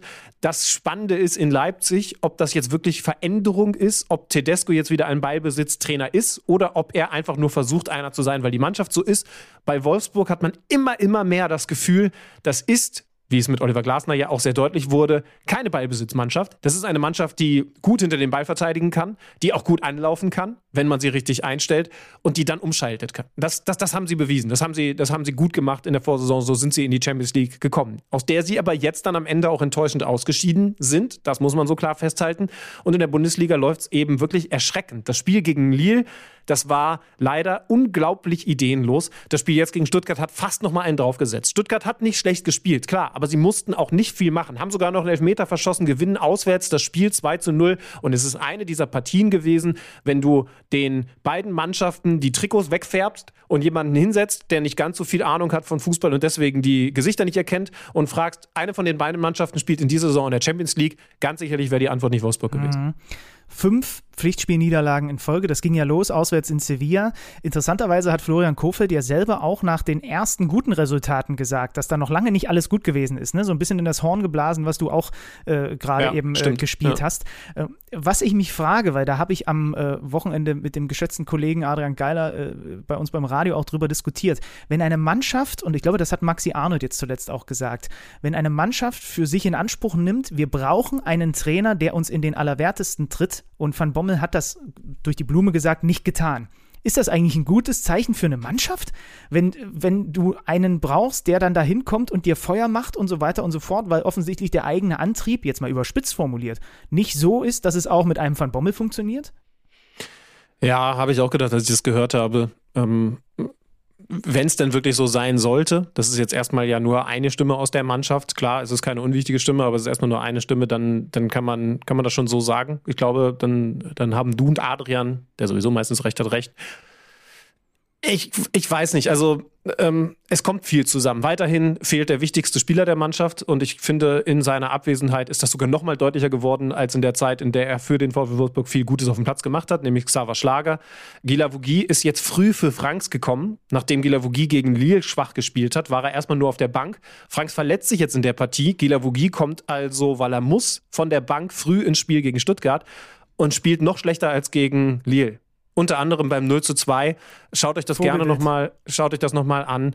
Das ist schon fast verweigernd für einen Sechser, mit zurückzutraben, obwohl du vor deinen Augen hast. Und da sind wir jetzt wieder in dem Bereich, in dem ich mich auf dem Feld dann zumindest ein bisschen auskenne, weil ich diese Position hatte. Es gibt diese Momente, da schaltet der Gegner schnell um. Das sind die Momente, in denen Alex Schlüter, der lahme Hund, an seine Grenzen gestoßen ist, weil drei, vier Meter vor Gila Vogie oder früher Schlüter der Gegenspieler läuft. Du erkennst, das ist jetzt hier eigentlich gerade mein Job, ansonsten ist die Viererkette in Unterzahl. Und er läuft trotzdem nicht durch. Ich bin auch objektiv nie durchgelaufen, obwohl ich es versucht habe, weil ich zu langsam war. Gila Vogie muss man den Vorwurf machen, dass er nicht mit 100% durchläuft. Und genau dieser Mann macht dann das 2 zu 0. Also das ist auch eine Personalie rausgepickt und das wäre dann natürlich viel zu wenig und das wäre viel zu einfach als Erklärung. Aber doch ist es irgendwie sinnbildlich für das, was in Wolfsburg im Moment passiert. Das Offensivspiel unglaublich unkreativ. Also ähm, das, das macht verdammt viele Sorgen, was da im Moment passiert. Muss man, muss man echt ganz klar sagen.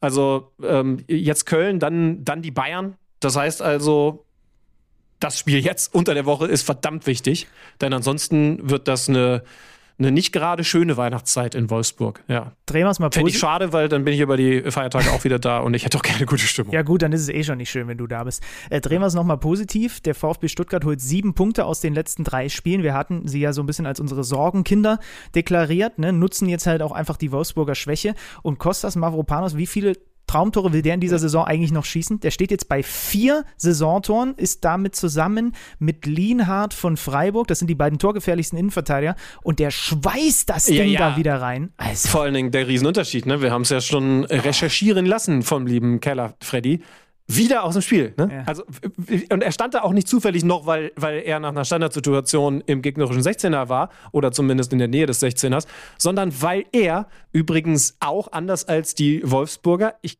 glaube, da will ich jetzt aber nichts Falsches sagen, dass Wechhorst da nicht konsequent mitgegangen ist, aber kann auch anders gewesen sein, weil er einfach geil drauf ist, da eventuell den nur schwach geklärten Ball der Wolfsburger in Empfang zu nehmen. Und das eben als Innenverteidiger, den erwischt er dann natürlich übrigens an seinem 24. Geburtstag perfekt. Also das kommt dann noch dazu. Aber dass der überhaupt diesen, diesen Willen hat, ey, ich könnte hier, obwohl ich Innenverteidiger bin und obwohl das natürlich ein großes Risiko ist, eventuell aus dem Spiel heraus zum Abschluss kommen und er macht es wieder exzellent. Ah, Sind es drei oder vier Tore aus dem Spiel Vier. heraus? Ich, Ach, also aus dem Spiel weiß ich jetzt nicht genau. Es sind vier weil das ist ja nochmal ein. Riesenunterschied, ne? Ja, wenn, ja, du, ja. wenn du das schaffst. Ähm, wir, wir bleiben da dran. Ich lese hier gerade übrigens auf kicker.de, äh, Arsenal Leihgabe ist er ja, ne? aber der alte Fuchs, Sven Mislintat, hat sich eine schöne Kaufoption für rund drei Millionen zugesichert und da muss doch mit dem Teufel zugehen, wenn sie die nicht ziehen. Ähm, und Ja, dann kann also er noch bevor sie die nicht ziehen, also ich glaube, wahrscheinlicher ist, dass sie die ziehen und ihn dann für 20, 25 Millionen Ja. irgendwo anders hin abgeben. Ja. Das war der Samstag. Stuttgart äh, damit jetzt auf dem ersten Nicht-Abstiegsplatz mit 17 Punkten auf Platz Nummer 15. Direkt dahinter der FC Augsburg, der auch wieder eins dieser Kellerkinder gewesen ist an diesem Spieltag, bis auf Bielefeld, ähm, das sein Spiel gewinnt. Und zwar am Freitagabend. Ihr konntet es live sehen bei uns auf The Zone. 2 zu 0 nach 0-0 zur Pause beim ersten FC Köln. Die Augsburger in der ersten Halbzeit besser, Köln zu Beginn der zweiten Halbzeit. Und dann fallen die Tore für den FCA und eins davon hatte Mavropanos Qualität. Na, ich sag jetzt mal so, Mavropanos war. wel- Welches findest du geiler? Mavropanos kam aus vollem Lauf, schon überragend oben in den Knick. Niklas Dorsch zum 2-0, fast aus dem Stand. Natürlich auch geil. Schwierig. Schwierig. Komm, leg dich mal Also- fest jetzt, komm. Ja. Also Mavropanos war ein bisschen näher dran, deswegen bin ich minimal bei Dorsch. Ja, ja, ja, stimmt. André Hahn hatte die Führung erzielt und äh, ja, Steffen Baumgart alles andere als zufrieden mit äh, der Kölner Leistung, wenn man die 90 Minuten hernimmt, weil dieser Sieg dann in Ordnung geht für den FC Augsburg. Ja, Dorsch mit, ich glaube, seinem besten Spiel im FCA-Trikot hat vor diesem Traumtor schon sehr, sehr viel Gutes gemacht. Äh, auch bei Augsburg übrigens muss man festhalten, da war jetzt unter anderem ein Arne Meyer, also der eigentliche Partner in der Zentrale von Dorsch, nicht mit dabei. Niederlechner hat gefehlt, also auch die haben Verletzungssorgen, gewinnen dieses Spiel aber 2 zu 0. Wie gesagt, Dorsch auch vom Stellungsspiel, von der Ruhe am Ball exzellent.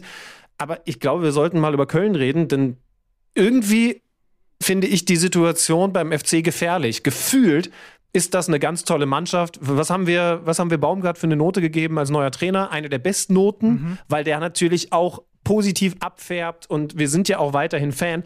Aber es bleibt eben auch Fakt, dass sie 19 Punkte haben, dass sie definitiv noch nach unten schauen müssen, gerade nach den letzten Ergebnissen, dass sie hinten einfach zu viel kriegen in den letzten Wochen und dann, ja, vielleicht auch so ein bisschen, das, das weiß ich nicht, dazu bin ich ehrlich gesagt an der, an der Kölner Fanszene und, und an der Medienlandschaft in Köln und um Köln herum zu wenig dran, aber vielleicht sogar blinden Auges unten reinrutschen, weißt du, was ich meine? ja, naja, also es ist schon so, dass Steffen Baumgart auf der Pressekonferenz vor dem Spiel, die habe ich nämlich gehört, auch ganz klar gesagt hat, das ist so eins dieser Spiele, das gibt eine Tendenz vor, ne? In eine der beiden Richtungen. So, gewinnen was, dann kann man ein bisschen nach oben gucken, verlieren was, und das ist der Fall, müssen wir nach unten gucken. Und ich glaube, was du vor allem natürlich auch meinst, ist, dass sie jetzt dann in diesen letzten Spielen, wie viel sind es denn? Eins, zwei, drei, vier, fünf, sechs, sieben, acht. Ein Sieg aus acht Spielen, ne? Drei Niederlagen. Man muss dazu sagen, sie hatten bis zu diesem Spiel insgesamt drei Niederlagen in dieser Saison, was ein Topwert ist nach 14 Spielen. Und diese Niederlagen gab es gegen die Bayern, gegen Dortmund und gegen Hoffenheim. Also gegen drei richtig gute Mannschaften so. Ja, stimmt schon. Ne? Ja. Aber dann Unter kommt halt, anderem Gladbach geschlagen, also ja, das ähm, Derby gewonnen. Dann ja. kam halt dieses 1-1 gegen Bielefeld. Ja, das war schon. Hm? Ähm, aber trotzdem bin ich noch nicht so weit bei einer Mannschaft, die nach 15 Spielen erst viermal verloren hat und ähm, halt auch wohl wissend, wo sie ja herkommt. Ne? Das Einzige, was den, was man den, was den Kölnern einfach schwerfällt, nach diesen zwei Siegen aus den ersten drei Saisonspielen, ist es, Spiele dann auch mal zu veredeln mit drei Punkten. Das ist so das, was irgendwie ihnen, was ihnen fehlt. Weil du kannst, schau dir mal diese, diese Reihe an Unentschieden an, die sie bislang hatten. Gut, meistens auch gegen gute Teams. Also ich, ich bin da hin und her gerissen, ehrlicherweise. Also eigentlich, ja, du spielst unentschieden gegen Mainz, du spielst unentschieden gegen Union, du spielst gegen Frankfurt, gegen Leipzig, gegen Freiburg unentschieden. Da ist eigentlich auch nur dieses Bielefeld-Spiel, was du dir wirklich vorwerfen kannst. Ja, dann einigen wir uns doch vielleicht auf Folgendes. Jetzt Wolfsburg auswärts und dann Stuttgart zu Hause am Sonntag. Oh, da bin ich sogar vor Ort. da bin ich, ja, bin ich mal wieder als Reporter vor Einsatz, fällt mir gerade äh, äh, als im Einsatz. Ähm, da kann ich es mir dann also nochmal ganz genau anschauen. Das ist jetzt sehr richtungsweisend. Also Wolfsburg, die so formschwache Mannschaft und, und Stuttgart eine Mannschaft, die dann sehr sicher noch ein direkter Konkurrent im Kampf um den Klassenerhalt, in dem man sich eben ganz klar befindet. Da würde mir ja wahrscheinlich zumindest kein Kölner Verantwortlicher widersprechen. Das sind zwei Duelle, die werden sehr viel aufzeigen. Weißt du, wer Ach, na klar weißt du es. Und ihr wisst es eigentlich auch. Ich wollte mir jetzt noch irgendeine verrückte, eine verrückte Überleitung, aber, aber jeder weiß. Aufzeigen, aufzeigen ist das Wortspiel. Äh, nee, ich wollte sagen, weißt du, wer über, über 45 Minuten Steffen Baumgart im Nacken hatte am Freitag? Unser nächster Gesprächsgast. Und jetzt ist es endlich soweit, liebe Freunde. Wir reden jetzt mit dem Mann, der sein 250. Bundesligaspiel an der Seitenlinie als Schiedsrichterassistent bestritten hat, ein Jubiläum gefeiert hat am Freitag. Dafür von Patrick Ittrich auf allen Social Media Plattformen, die es gibt und die erst noch erfunden werden müssen, abgefeiert wurde, vollkommen zu Recht abgefeiert wurde, denn ich habe mal nachgeschaut, es gibt bei Hauptschiedsrichtern, wenn mich diese Übersicht nicht äh, täuscht, dann gibt es nur insgesamt fünf Schiedsrichter, die in ihrer Bundesliga-Karriere die 250er-Marke geknackt haben. Das sind Wolfgang Stark, Markus Merck, Dr. Felix Brich, Manuel Gräfe und Florian Mayer. Und wir reden jetzt mit Sascha Thielert, denn der ist in diesen Kreis als Assistent jetzt aufgestiegen am Freitag. Ich habe verdammt viele Fragen. Ich bin wirklich gespannt wie selten auf dieses Gespräch. Ist man als Assistent zufrieden da draußen oder will man eigentlich mehr? Ist man einfach nur der Schiedsrichter des kleinen Mannes? Wie ist es, mit Patrick Ittrich zusammenzuarbeiten? Ist es so nervig, wie man sich das vorstellt? Wir werden das alles hoffentlich jetzt gleich erfahren. Jetzt sprechen wir nämlich mit ihm. Werbung 12 Milliarden gespielte Matches, 7 Milliarden geschossene Tore. EA Sports FIFA, das bekannteste Fußballspiel der Welt, hebt das Spielerlebnis auf das nächste Level. Mit FIFA 22 startet das Zeitalter von Hypermotion, einer neuen Gameplay-Engine. Der bahnbrechende DualSense Wireless Controller von PS5 bringt dich in FIFA 22 näher ans Spielgeschehen heran. Von Torschüssen bis hin zu harten Tacklings und Ermüdung sorgen das haptische Feedback und die adaptiven Trigger dafür, dass du das Spiel in deinen Händen spürst wie nie zuvor. Verabschiede dich von der Simulation einzelner Spieler. Basierend auf Live-Match-Daten aller 22 Akteure gibt dir Hypermotion erstmalig das Gefühl, ein intelligent agierendes Team zu steuern. Ein Spiel so fesselnd, dass dich allein der Sound in seinem Bann zieht. Jedes Tor, jeder harte Zweikampf, jede vergebene Chance. In FIFA 22 tauchst du ab in eine Welt, in der das ganze Stadion zum Leben erweckt wird. Jetzt verfügbar. 200 und 50 Bundesligaspiele. Am Freitag war es soweit. In Köln gegen den FC Augsburg. Das ist mal ein Jubiläum. Das schaffen nicht viele Menschen in ihrem Leben. Also ich habe gerade in der Anmoderation ja schon gesagt, es gibt ja insgesamt nur fünf Hauptschiedsrichter, so denn meine hier bescheidene Online-Recherche stimmt, die das hingekriegt haben. Sascha Zielert hat die Marke auch geknackt und deswegen freuen wir uns sehr, dass er jetzt bei uns ist, um uns zu erklären, wie das also zustande gekommen ist, dass er jetzt eben dieses Jubiläum feiern konnte am vergangenen Freitag. Sascha, schönen guten Tag, herzlich willkommen hier bei uns bei Kicker Meets the Zone. Moin zusammen, ich freue mich sehr, dass ich mal dabei sein darf als kleiner bescheidener Assistent äh, bei diesem großen Format. Hallo zusammen. Ja gut, man muss ja dazu sagen, vielleicht kannst du, kannst du uns da direkt mal erhellen, du bist ja jetzt nicht mehr klein und bescheiden. Bist du jetzt ich weiß nicht, Top 3, Top 5. Also ich habe eine Sache rausgefunden. Das war aber auch so ein bisschen auf, auf Hinweis von dir. Mike Pickel steht laut Weltfußball.de bei 355 Spielen. Der hat das erste Mal an der Seitenlinie gestanden in der Bundesliga, da war ich gerade 13. da gab es noch gar keinen Abseits. Ist, da gab es die Rückpassregel. Nee. Äh, wie, wie ist das denn jetzt? Gibt es irgendwo eine Übersicht bei euch Assistenten, wer da die Könige sind und wie viel König bist du? Ob es tatsächlich eine Übersicht gibt, weiß ich nicht, weil ich mich da noch nie so drum gekümmert habe und äh, meistens auch nicht so auf die anderen Assistenten achte. Aber ich weiß auf jeden Fall von zwei Assistenten, dass die die 300er-Marke geknackt haben. Mike Pickel ist mit Abstand die Nummer eins. Ich würde sogar behaupten, dass er noch deutlich mehr als 355 Spiele hat. Ich glaube, ist der einzige. Mit ganz, ganz viel Glück kann er sogar die vier schaffen, die 400er-Marke knacken. Das äh, ist sensationell. Das wird es wahrscheinlich auch nie wieder geben. Ähm, Thorsten Schiffner hat die drei auch vorne stehen. Da war ich beim 300. Spiel dabei in München.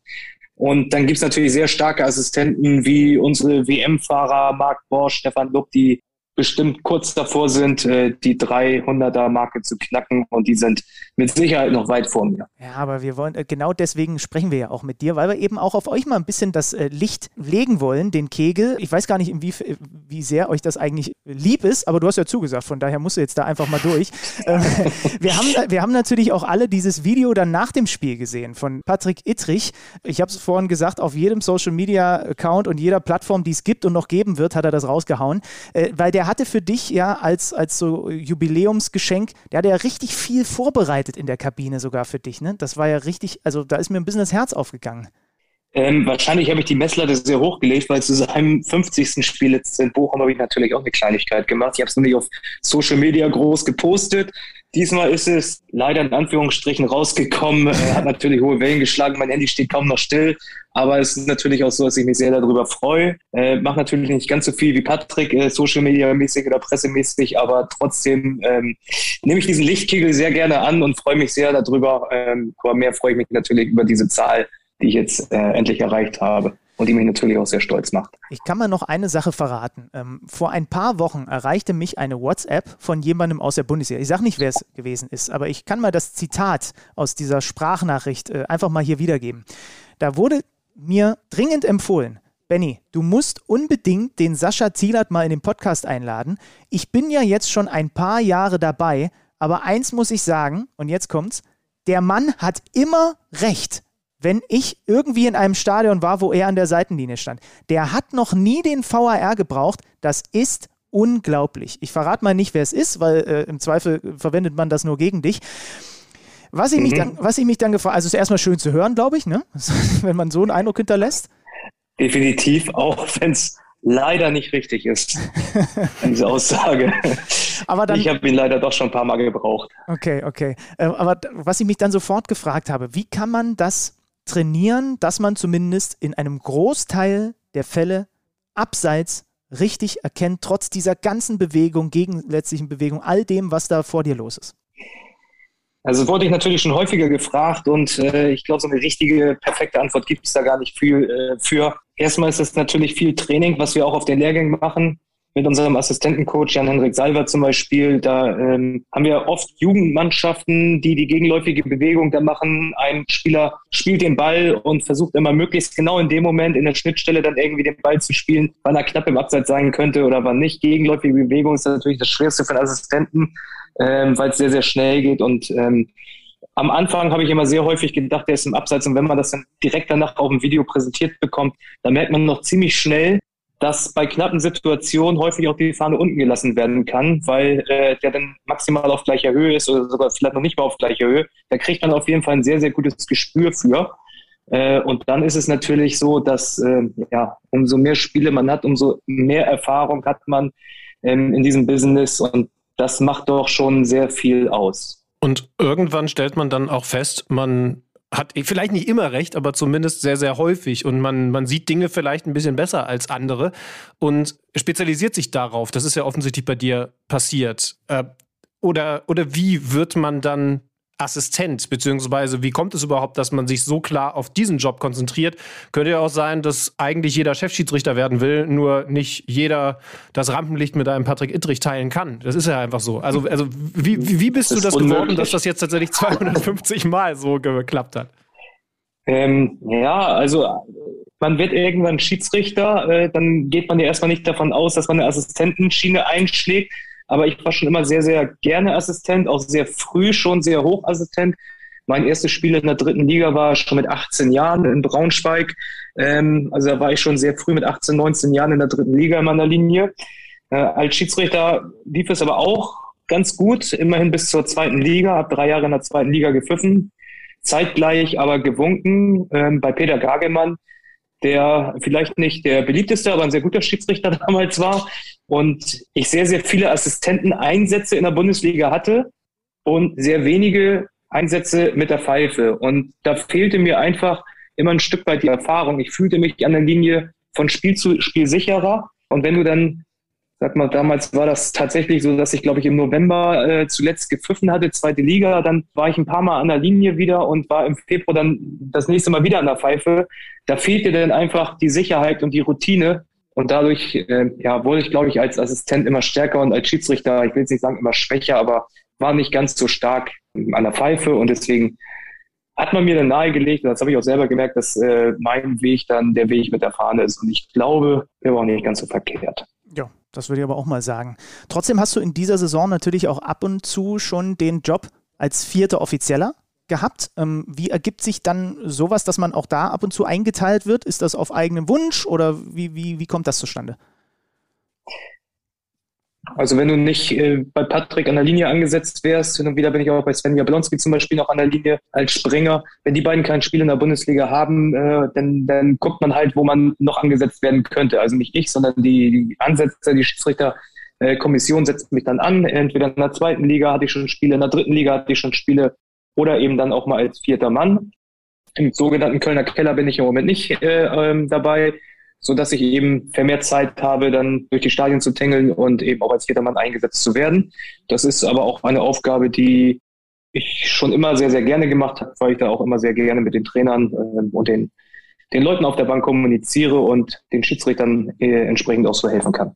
Wir haben unter anderem von einem dieser Schiedsrichter, nämlich von Dennis Eitekin, gehört, dass, so hat er es gesagt, die unterschätzteste Qualität, die man als Hauptschiedsrichter mitbringen muss, wahrscheinlich die Fitness ist, die Physis, also Kondition und all das, weil man eben gerade bei dem temporeichen Spiel der heutigen Zeit eben immer mit im wahrsten Sinne auf, auf der Höhe sein muss. Unterscheidet sich das zu euch Assistenten? Ähm, seid ihr vielleicht einfach die fauleren Schiedsrichter? Oder ist es genau das, was Dennis Eitekin über die Hauptschiedsrichter sagt, dass ihr da draußen auch sehr viel Physis an den Tag legen müsst und dass der Bereich bei euch vielleicht sogar ein bisschen unterschätzt wird? Ja, Dennis Eitekin und ich unterscheiden uns äh, in mehreren Dingen.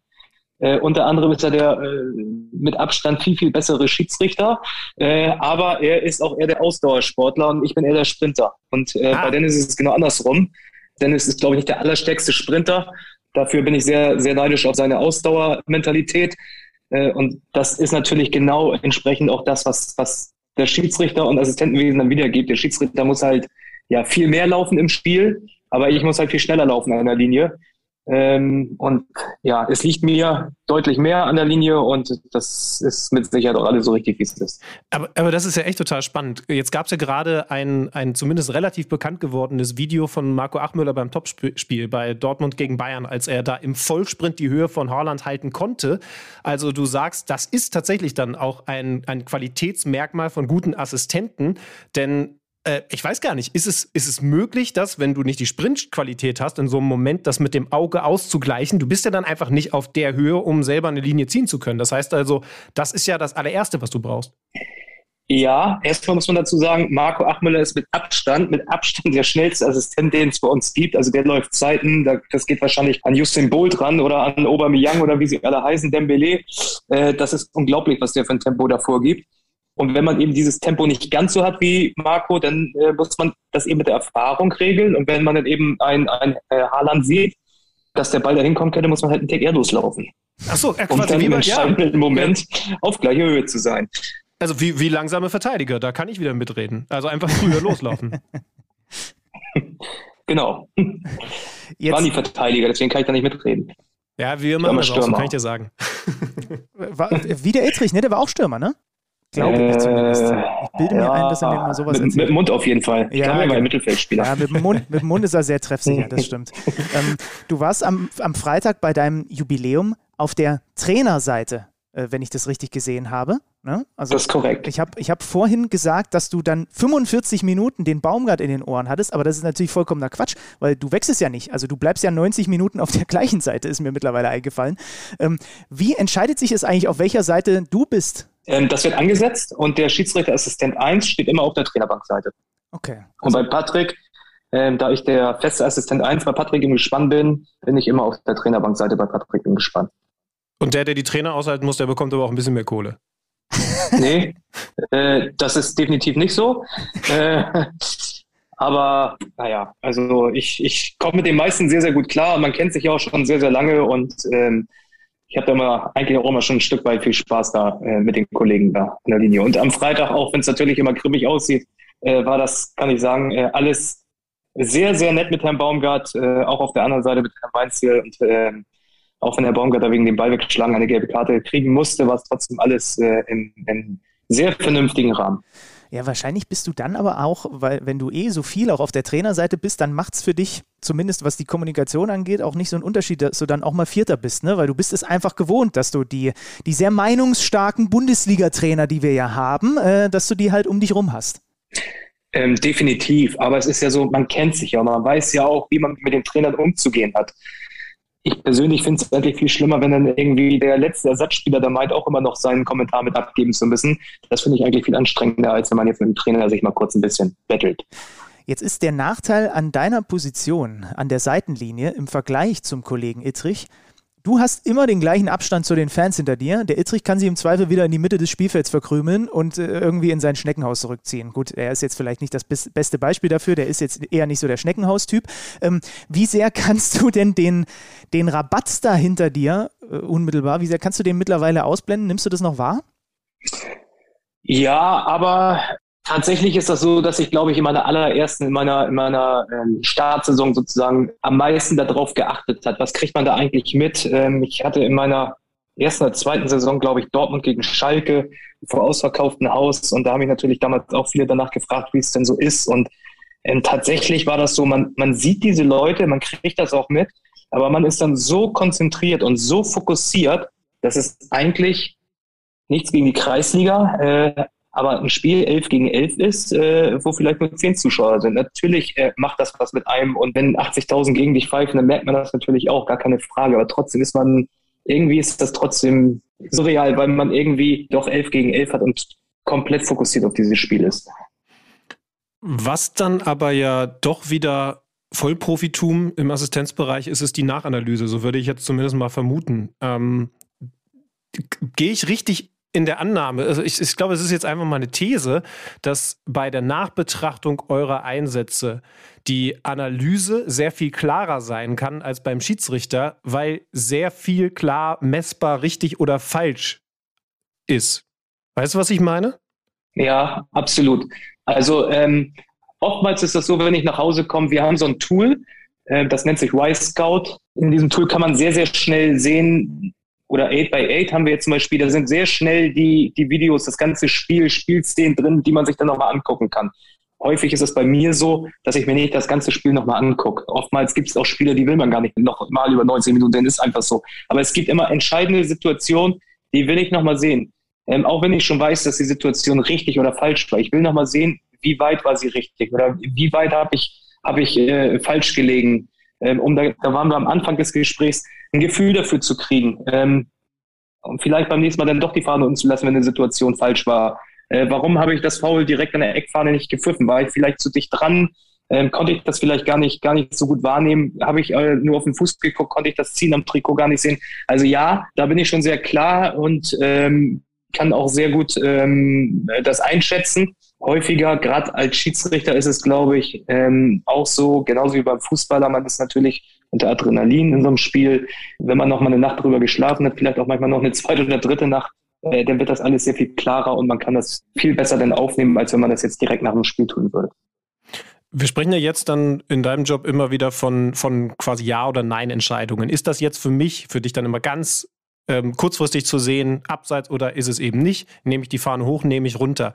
Hat sich das jetzt mit der Einführung des VRs verändert? ähm, dass, dass du im Zweifel dann die Fahne unten lässt, weil dann kann man es ja nochmal nachprüfen und ich nehme jetzt nicht die Fahne hoch, lasse den Ittrich die Situation, aus der vielleicht ein Tor entstanden wäre, abpfeifen und dann müssen wir uns entschuldigen, weil das ein Tor gewesen wäre? Nein, also erstmal müssen wir bei knappen Situationen ja die Fahne unten lassen, sofern äh, eine Torschance entsteht und äh, ein Tor daraus fallen kann. Dann müssen wir halt erst winken, wenn wir der Meinung sind, dass es abseits ist, wenn der Ball im Tor liegt oder wenn, wenn die Torschance dann eben vorüber ist dass der Videoassistent das dann eben korrigieren könnte. Also das ist die große Änderung, die es seitdem gab. Aber für mich kann ich nur sagen, äh, nein, ich möchte immer versuchen, die Entscheidung richtig zu lösen. Ärgere mich natürlich auch, wenn, wenn sie dann falsch ist, aber äh, ich, ich sage definitiv bei mir, dass ich die Fahne nicht einmal mehr unten gelassen habe oder einmal mehr gehoben hat, nur weil es überprüft wird und es den Videoschiedsrichter gibt, sondern ich ähm, habe immer die Maxime, ich will möglichst zu 100 Prozent die Entscheidung auf dem Platz richtig lösen und möchte diesen Videoschiedsrichter eigentlich nicht gebrauchen. Nur halt als doppeltes Netz, als doppelter Boden irgendwie, wenn man dann tatsächlich mal daneben liegt. Sascha, Hand aufs Herz. Blinzle einmal, wenn du mindestens einmal pro Spiel denkst, wenn wieder du die Fahne unten lassen musst, weil ihr dazu gezwungen seid, sie unten zu lassen und ein Spieler dich dann beschimpft, wie das denn sein kann, dass du die Fahne unten gelassen hast, dass du dir manchmal so tief in dir drin denkst, ey Leute, manchmal, manchmal auch einfach einmal nachdenken. Okay, er hat geblinzelt. Okay, gut, hat geblinzelt. Also kann ich an dieser Stelle. Nee, manchmal gibt es so Situationen, die hatte ich zum Beispiel jetzt auch in Köln, das kann ich jetzt ja mal erzählen. Äh, da steht Anthony Modest im Abseits und äh, der Ball geht über ihn rüber, er bewegt sich erst überhaupt nicht zum Ball, der Ball geht genau in meine Richtung zum Seitenaußen, er wird immer langsamer, der Ball, und plötzlich startet Anthony Modest und läuft da doch noch hin. Und genau auf der, äh, auf der Seitenlinie geht er dann in den Zweikampf und da muss ich 10, 15 Sekunden später nachwinken. Da fühlt man sich nicht wohl und da fühlt er sich natürlich dann auch ein Stück weit veräppelt. Äh, aber es geht halt nicht anders. Ich muss halt warten, geht er in den Zweikampf, wann greift er ein, äh, aber äh, das ist dann schon, das, das, äh, da fühle ich mich auch immer nicht wohl bei, bei solchen ja, das glaube ich äh, offenen Fahren. Das glaube ich sofort. Wie ist es eigentlich? Ich habe glaube ich, mittlerweile von einigen äh, Schiedsrichtern vernommen, dass die Aufgabenverteilung innerhalb des Gespanns, also worauf achtet bei zum Beispiel einem Zweikampf, der sich dir nähert, der Assistent, worauf achtet der Hauptschiedsrichter, dass sich das unterscheidet. Es scheint da keine Blaupause für zu geben. Äh, wie machen äh, Patrick und du das? Also worauf achtest du äh, bei einem Zweikampf oben, unten? Was macht er? Das kommt immer so ein bisschen auf den Schiedsrichter drauf an. Bei Patrick muss man eigentlich auf alles achten. Äh, und bei äh, Dennis Altigim wahrscheinlich auch sehr wenig. äh, nein, also äh, nein, tatsächlich Spaß beiseite. Es gibt da natürlich auch eine gewisse äh, Qualität bei den Schiedsrichtern und bei Patrick und bei mir ist es so, dass es da klare Absprachen gibt. Die schwierigsten Entscheidungen für einen Assistenten sind eigentlich die, wo jeder vom Fernseher sagt, das kann doch nicht angehen, der steht ein Meter daneben und sieht das nicht. Wenn direkt vor deiner Nase etwas passiert, ist es viel, viel schwieriger, das zu entscheiden, als wenn die Situation 15 Meter weg ist du kannst in dem Moment gar nicht überall gleichzeitig hingucken. Das lässt das Auge einfach gar nicht zu. Das heißt, wenn ich dann auf dem Boden bin, ist Patrick zum Beispiel vielleicht irgendwo im Armbereich oder im Oberkörperbereich, um das äh, äh, abzudecken. Dass wir möglichst, wenn dann irgendwas passiert, dass irgendeiner von uns beiden das halt wahrgenommen hat äh, und dann eine Entscheidung treffen zu können. Weil Patrick dann meistens sogar die Möglichkeit hat, der wird ja nicht ein Meter daneben stehen, sondern der ist dann ja automatisch ein bisschen weiter weg diese Situation sogar vielleicht viel, viel besser dann einschätzen zu können. Wie seid ihr als Team eigentlich entstanden? Wie findet man sich und wie wichtig ist es, dass man dann auch herausfindet, dass man gut zueinander passt? Weil offensichtlich seid ihr ja dann doch ganz klar auch am Feld, auf dem Feld als, als Team wahrzunehmen. Ähm, also Patrick und ich, wir kennen uns, äh, wir kommen beide aus Hamburg, haben beide für den Verbandsschiedsrichterausschuss gepfiffen oder tun das immer noch. Das heißt, ich war, ich war 18, als wir uns kennengelernt haben. Patrick war, war 19 also vor zehn Jahren ungefähr. Ähm, wir kennen uns halt schon sehr, sehr lange und äh, hatten immer eine freundschaftliche Verbindung, auch ähm, wenn wir immer irgendwie ein Stück weit Konkurrenten waren. Entweder als Schiedsrichter in der Landesliga oder in der Verbandsliga, später in der Regionalliga, in der dritten Liga. Irgendwie waren wir immer Konkurrenten, aber trotzdem hat, kann ich auf jeden Fall für mich sagen, und ich denke, Patrick denkt da genauso, wir haben immer dem anderen alles gegönnt. Wir haben nie gestichelt, wir waren nie böse, wenn der andere mal aufgestiegen ist oder früher aufgestiegen ist, sondern dann ist automatisch der andere vielleicht sogar bei ihm im Gespann mitgefahren. Da gab es so einige Schiedsrichter in Hamburg, ähm, mit denen das wirklich damals richtig Spaß gemacht hat, loszufahren. Auch vor allen Dingen auch in der dritten Liga, als äh, wir junge Assistenten waren und von den Älteren viel gelernt haben. Das war eine sehr, sehr schöne Zeit. Und dann ist es natürlich so, wir haben immer gesagt, wenn einer mal von uns beiden Eseln in die Bundesliga aufsteigen sollte, dann fährt der andere da definitiv mit. Ich war damals bei Tobias Stieler im Gespann, als Patrick dann aufgestiegen ist. Irgendwann hat sich dann diese Möglichkeit ergeben, dass ich dann bei Patrick mitfahren konnte, auch wenn es natürlich am Anfang erstmal nicht so die namhaften Spiele gab wie unter Tobias zu dem Zeitpunkt, aber äh, das war mir dann egal. Mein, mein, meine Freude war, Patrick äh, zu unterstützen bei seinen ersten Bundesligaspielen und so ist es jetzt immer noch. Ach, schöne Geschichte. Ja, wirklich. Benny, eigentlich war es bei uns beiden. Ein bisschen romantisch, oder? Es ist ein bisschen romantisch, ja. Wie bei uns beiden, Stüdi, du hast ja. recht, ja. ja. So haben wir es mit der Medienbranche gemacht. Da sage ich nicht, wer es geschafft hat und wer den anderen mitgeschliffen hat. Aber wir haben es ähnlich gemacht. ähm, du, äh, du, kannst jetzt zum Abschluss, Sascha, ja nochmal verraten, ähm, wie viel redet der Ittrich während des Spiels? Kannst du, hast du so einen Mute-Button, dass du auch manchmal, wenn es dir too much ist, einfach sagen kannst, jetzt die nächsten fünf Minuten äh, ist Ittrich freie Zone? Ja, mache ich einfach mal eine Playlist an. Äh, was hast du gesagt? Fünf Minuten Ittrich-freie Zone? Nein, das, das, das, das funktioniert definitiv nicht. Also Patrick ist schon ein sehr kommunikativer Typ auf dem Platz. Ähm, das sieht ja auch jeder und das ist ja auch seine Stärke. Jeder Schiedsrichter ist da ja anders, jeder Mensch ist anders. Patrick ist eben derjenige, der das über seine Kommunikation immer wieder regelt. Äh, dadurch glaube ich zu behaupten oder kann ich äh, behaupten, dass viele Spieler auch sehr gerne mit ihm zusammenarbeiten, auch wenn natürlich nicht immer alle Entscheidungen richtig sind oder es vielleicht auch äh, stärkere Schiedsrichter in der Bundesliga mit Sicherheit gibt. Aber ähm, ja, wir haben immer sehr viel Spaß. Patrick kriegt seine Spiele meistens jedenfalls ganz gut über die Bühne. Ähm, und manchmal, wenn es dann zu viel wird oder wenn er zu doll als Erklärbär dann irgendwie auf dem Platz steht, dann kommt von außen immer mal ein kleiner Hinweis, dass jetzt gut ist und äh, man sich mal wieder auf das Wesentliche konzentrieren muss. Äh, jetzt, jetzt zum Abschluss noch, Sascha. Du bist 41. Äh, ich habe gerade mal geguckt, Mike Picke ist 46. Gilt die äh, Altersgrenze auch bei euch an der Seitenlinie oder kannst du das auch mit 54, 64 mit dem Rollator noch machen? Ah nee, ihr habt Sprintqualitäten, hast du ja gesagt. Naja, wer weiß, wie schnell die Rollatoren dann äh, zu dem Zeitpunkt sind. Nein, also für uns gilt äh, diese Altersgrenze genauso wie für die Schiedsrichter. Äh, mit 47 ist Schluss. In der Saison, in der wir 47 werden, die können wir noch zu Ende pfeifen und dann ist äh, Feierabend. Ähm, wie lange man dann tatsächlich macht, weiß ich nicht. Ähm, in einigen Ländern geht das ja auch weiter. Ähm, jetzt im FIFA-Bereich durften einige auch noch länger machen. Das ist auch alles gut so, wie es ist. Ob ich bis 47 mache, weiß ich nicht. Ob es da noch eine Altersgrenze gibt, weiß ich auch nicht. Äh, ich denke immer von Jahr zu Jahr. Es kann so viel passieren. Es ist äh, so ein schneller Sport mittlerweile. Ich bin immer froh, wenn ich gesund bin, äh, auf dem Platz stehen kann, sehr gute Ärzte um mich herum habe, Physiotherapeuten um mich herum habe, die mich immer wieder äh, irgendwie doch noch hinkriegen. Toi, toi, toi. Ich habe bisher sehr viel Glück gehabt mit, mit schweren Verletzungen, habe keine schweren Verletzungen bisher gehabt. Aber das, das kann alles so, so schnell gehen und äh, das, das äh, Fußballgeschäft ist so schnelllebig. Deswegen denke ich da eigentlich immer eher von Jahr zu Jahr. Okay. Aber wir, wir, halten mal fest, also du kannst die 300 auf jeden Fall noch knacken und mal gucken, was dann darüber hinaus noch kommt. Vielleicht muss Weltfußball.de dann bald mal die Datenbank aktualisieren und dich da als, als neuen König etablieren. wir werden das weiter verfolgen. Ey, das war, das war richtig cool. Sascha, wir haben vorher gesagt, wir freuen uns tierisch drauf, mal mit einem Assistenten zu reden, weil da so viele Fragen da waren, die wir halt bislang noch niemandem gestellt haben. Du hast ja alle super beantwortet. Vielen Dank. Sehr gerne. Es hat mir auch sehr, sehr viel Spaß gemacht mit euch. Auf die nächsten 250 auf die nächsten 250. Ja. und, und dann will ich das Geschenk vom Ütrich sehen. Ja, also ich glaube, äh, diese äh, 400er Marke würde ich nicht schaffen. 300 weiß ich nicht, da habe ich überhaupt noch keine Gedanken drum gemacht. Ich bin erstmal nur sehr, sehr froh, dass diese 250 steht. Die macht mich schon sehr stolz. Und jetzt geht's weiter. In diesem Sinne. Sascha, äh, danke für den Moment. Wir, wir schauen natürlich weiter auf all das, was du da tust und äh, freuen uns natürlich sehr, wenn wir uns dann nochmal wieder im Stadion über den Weg laufen. Du sprintstärker als ich, aber auf jeden Fall. Das ist aber auch uns. nicht schwer. Ja. der Verteidiger mit der Grätsche, alles klar. Ich bin vorsichtig. Jungs, hat mir sehr viel Spaß gemacht. Vielen, vielen Dank. Gerne, danke gerne. Dir. Wir Ciao. danken. Ciao.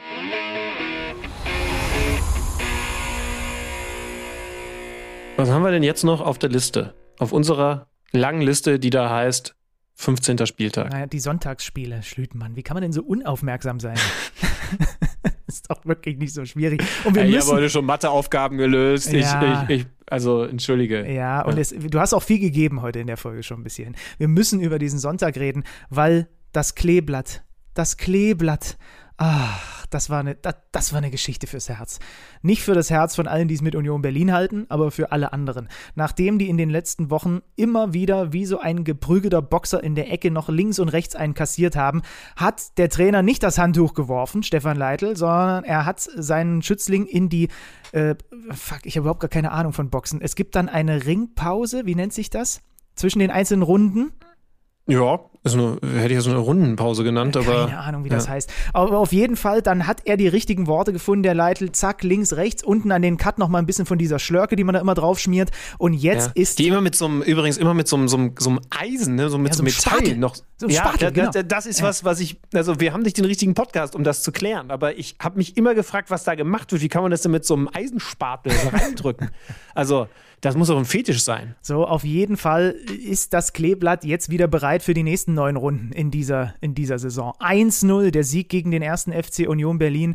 Und nachdem man in den letzten Wochen ja nun wirklich das Gefühl hatte, sie haben alles an Spielglück und so weiter verdüdelt und verdaddelt und werden untergehen in dieser Saison, war das Spielglück ihnen jetzt endlich mal hold.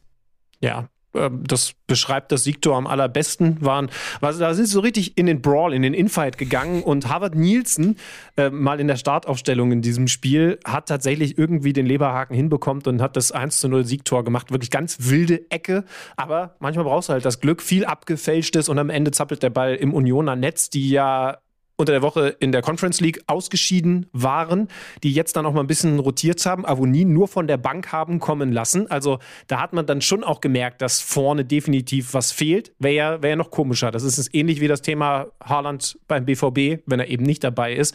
Das war absolut anzumerken. Ähm, aber trotzdem ist es natürlich eine sehr ärgerliche Niederlage für, für Union. Urs Fischer hat gesagt, vielleicht hat dann halt auch immer die Effizienz gefehlt. Ja, Jetzt haben wir wieder mein Lieblingsthema Union die das ja fantastisch effizient gemacht haben. Aber deswegen kann es natürlich auch schnell mal in die falsche Richtung laufen, wenn dann die wichtigsten Leute wegbrechen. Beziehungsweise mal eine Pause bekommen. Sie waren sauer über die Entstehung dieses 1 weil sie sagen, es war wirklich an der Grenze, finde ich, von Nielsen, dieser Schubser in den hochspringenden ja. Gegner rein. Das, das, das ist für mich eher offensivfaul als keins. Ähm, sie haben dann wirklich nochmal Union alles versucht. Also da gab es noch einige brenzlige Situationen dann zu überstehen. Sascha Burchert hinten im Tor, weil sich Funk äh, schwer am Knie verletzt hat, ein halbes Jahr ausfällt, ist Burchert jetzt wieder zurück.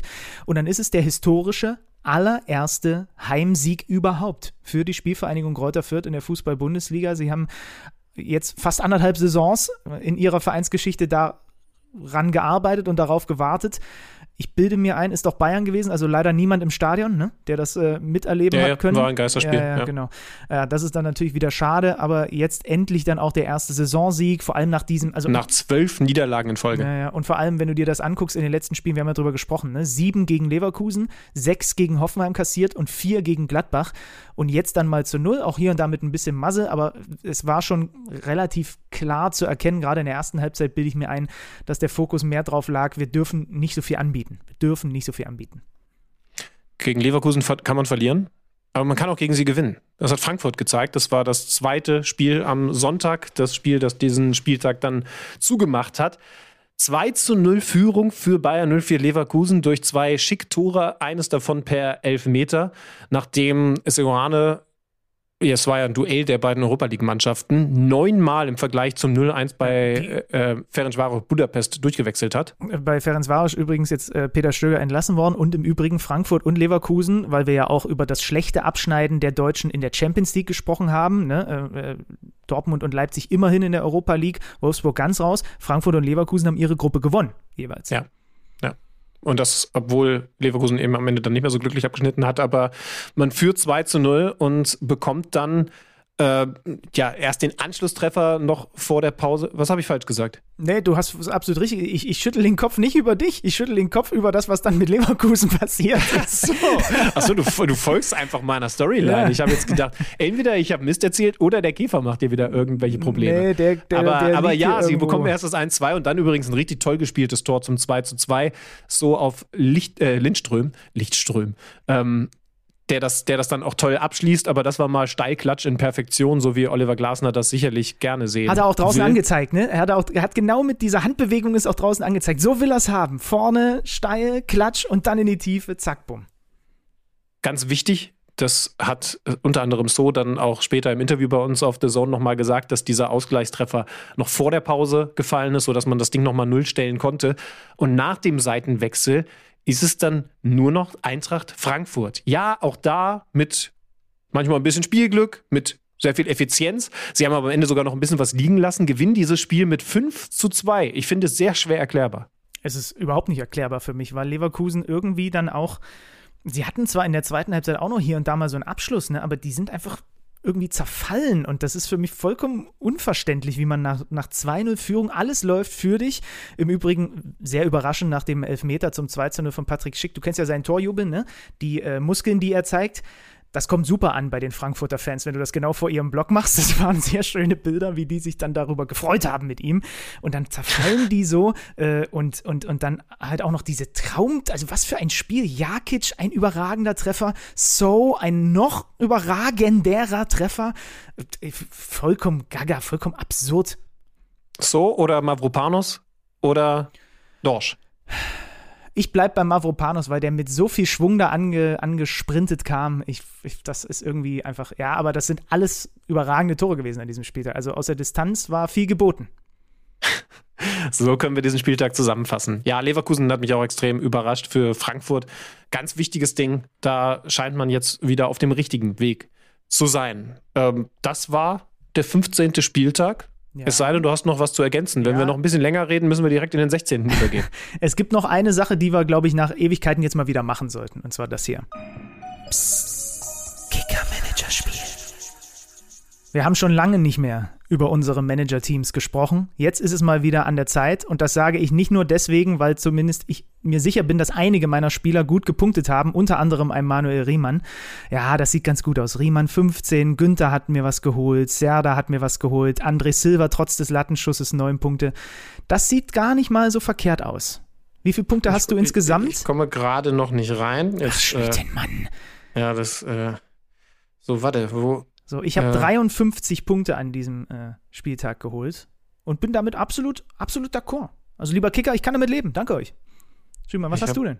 Ich habe gerade noch große Probleme. das ist so geil, wenn man dir zuhört. Dann kann Wo ich in der Zwischenzeit. jetzt hier nochmal die Punkte angezeigt? Du musst da unten auf dieses 2 zu 1 gehen, dann hast du den Spieltag und dann gehst du oben eins nach links, weil jetzt natürlich schon der 16. Spieltag ja so gut wie ansteht. Völlig richtig, völlig richtig. Und dann steht da erreicht und dann ist da in grün eine 49 und ein Sternchen dahinter. Also ich habe mir in diesem Spieltag ein Sternchen verdient. So, aber immerhin weniger als ich. Sieger an diesem Spieltag in unserer KMD-Liga ist Moritz Dietz, der im Übrigen als äh, Profilbild ein Borussia Dortmund-Emblem hat mit 122 20 Punkten, punktgleich mit Maatland. Das heißt, diese beiden haben zusammen oder, oder jeder für sich mehr Punkte erreicht, als wir beide zusammen, Schlüttenmann. Und allein dafür gebührt ihnen der Respekt, weil, wie ihr alle mittlerweile wisst, wir beide sind schon managermäßig echt ganz weit vorne. Also wir sind schon echte Cracks. Ja, also ihr bekommt kein Geld in dieser Liga, äh, ihr bekommt einfach nur unseren Respekt. Was auch nicht viel ist, aber immerhin. Übrigens, wo ich gerade André Linio, der zwölf Punkte geholt hat, sehe, ist mir dann eingefallen, dass ich eigentlich auch noch über die Aufteilung bei, bei Leipzig reden wollte. Dreierkette dadurch André Linio wieder viel mehr in seiner Wohlfühlrolle als Joker in der Offensive weit vorne außen. Aber das machen wir vielleicht dann alles in den nächsten Wochen, weil ich glaube, der Tedesco wird das häufiger so spielen. Ja, du hast ja recht. Wir hören jetzt auf, damit wir dann am Donnerstagmorgen direkt wieder ansetzen können, denn im Laufe des, ich gehe mal davon aus, Donnerstag vormittags oder mittags habt ihr dann auch frisch die Folge zu den Spielen des 16. Spieltags vom Dienstag und Mittwoch. Also Doppelstunde Sport, nicht nur früher äh, in der Schule, sondern in dieser Woche auch mit Kicker Meets Saison. Das war's von mir. Ich mache mich jetzt hier wieder auf Käfersuche. Es ist beängstigend ruhig geworden. Irgendwo lauert er auf mich und äh, möchte die letzten Worte Alex Schlüter überlassen. Ich habe dem nicht viel zuzufügen. Also wenn selbst der Käfer sich schon zurückgezogen hat, dann ist es wirklich Zeit, Schluss zu machen. Für heute. Äh, wir hören uns am Donnerstag wieder. Macht's gut. Kicker meets the Zone, der Fußball-Podcast. Präsentiert von Tipico Sportwetten mit Alex Schlüter und Benny Zander.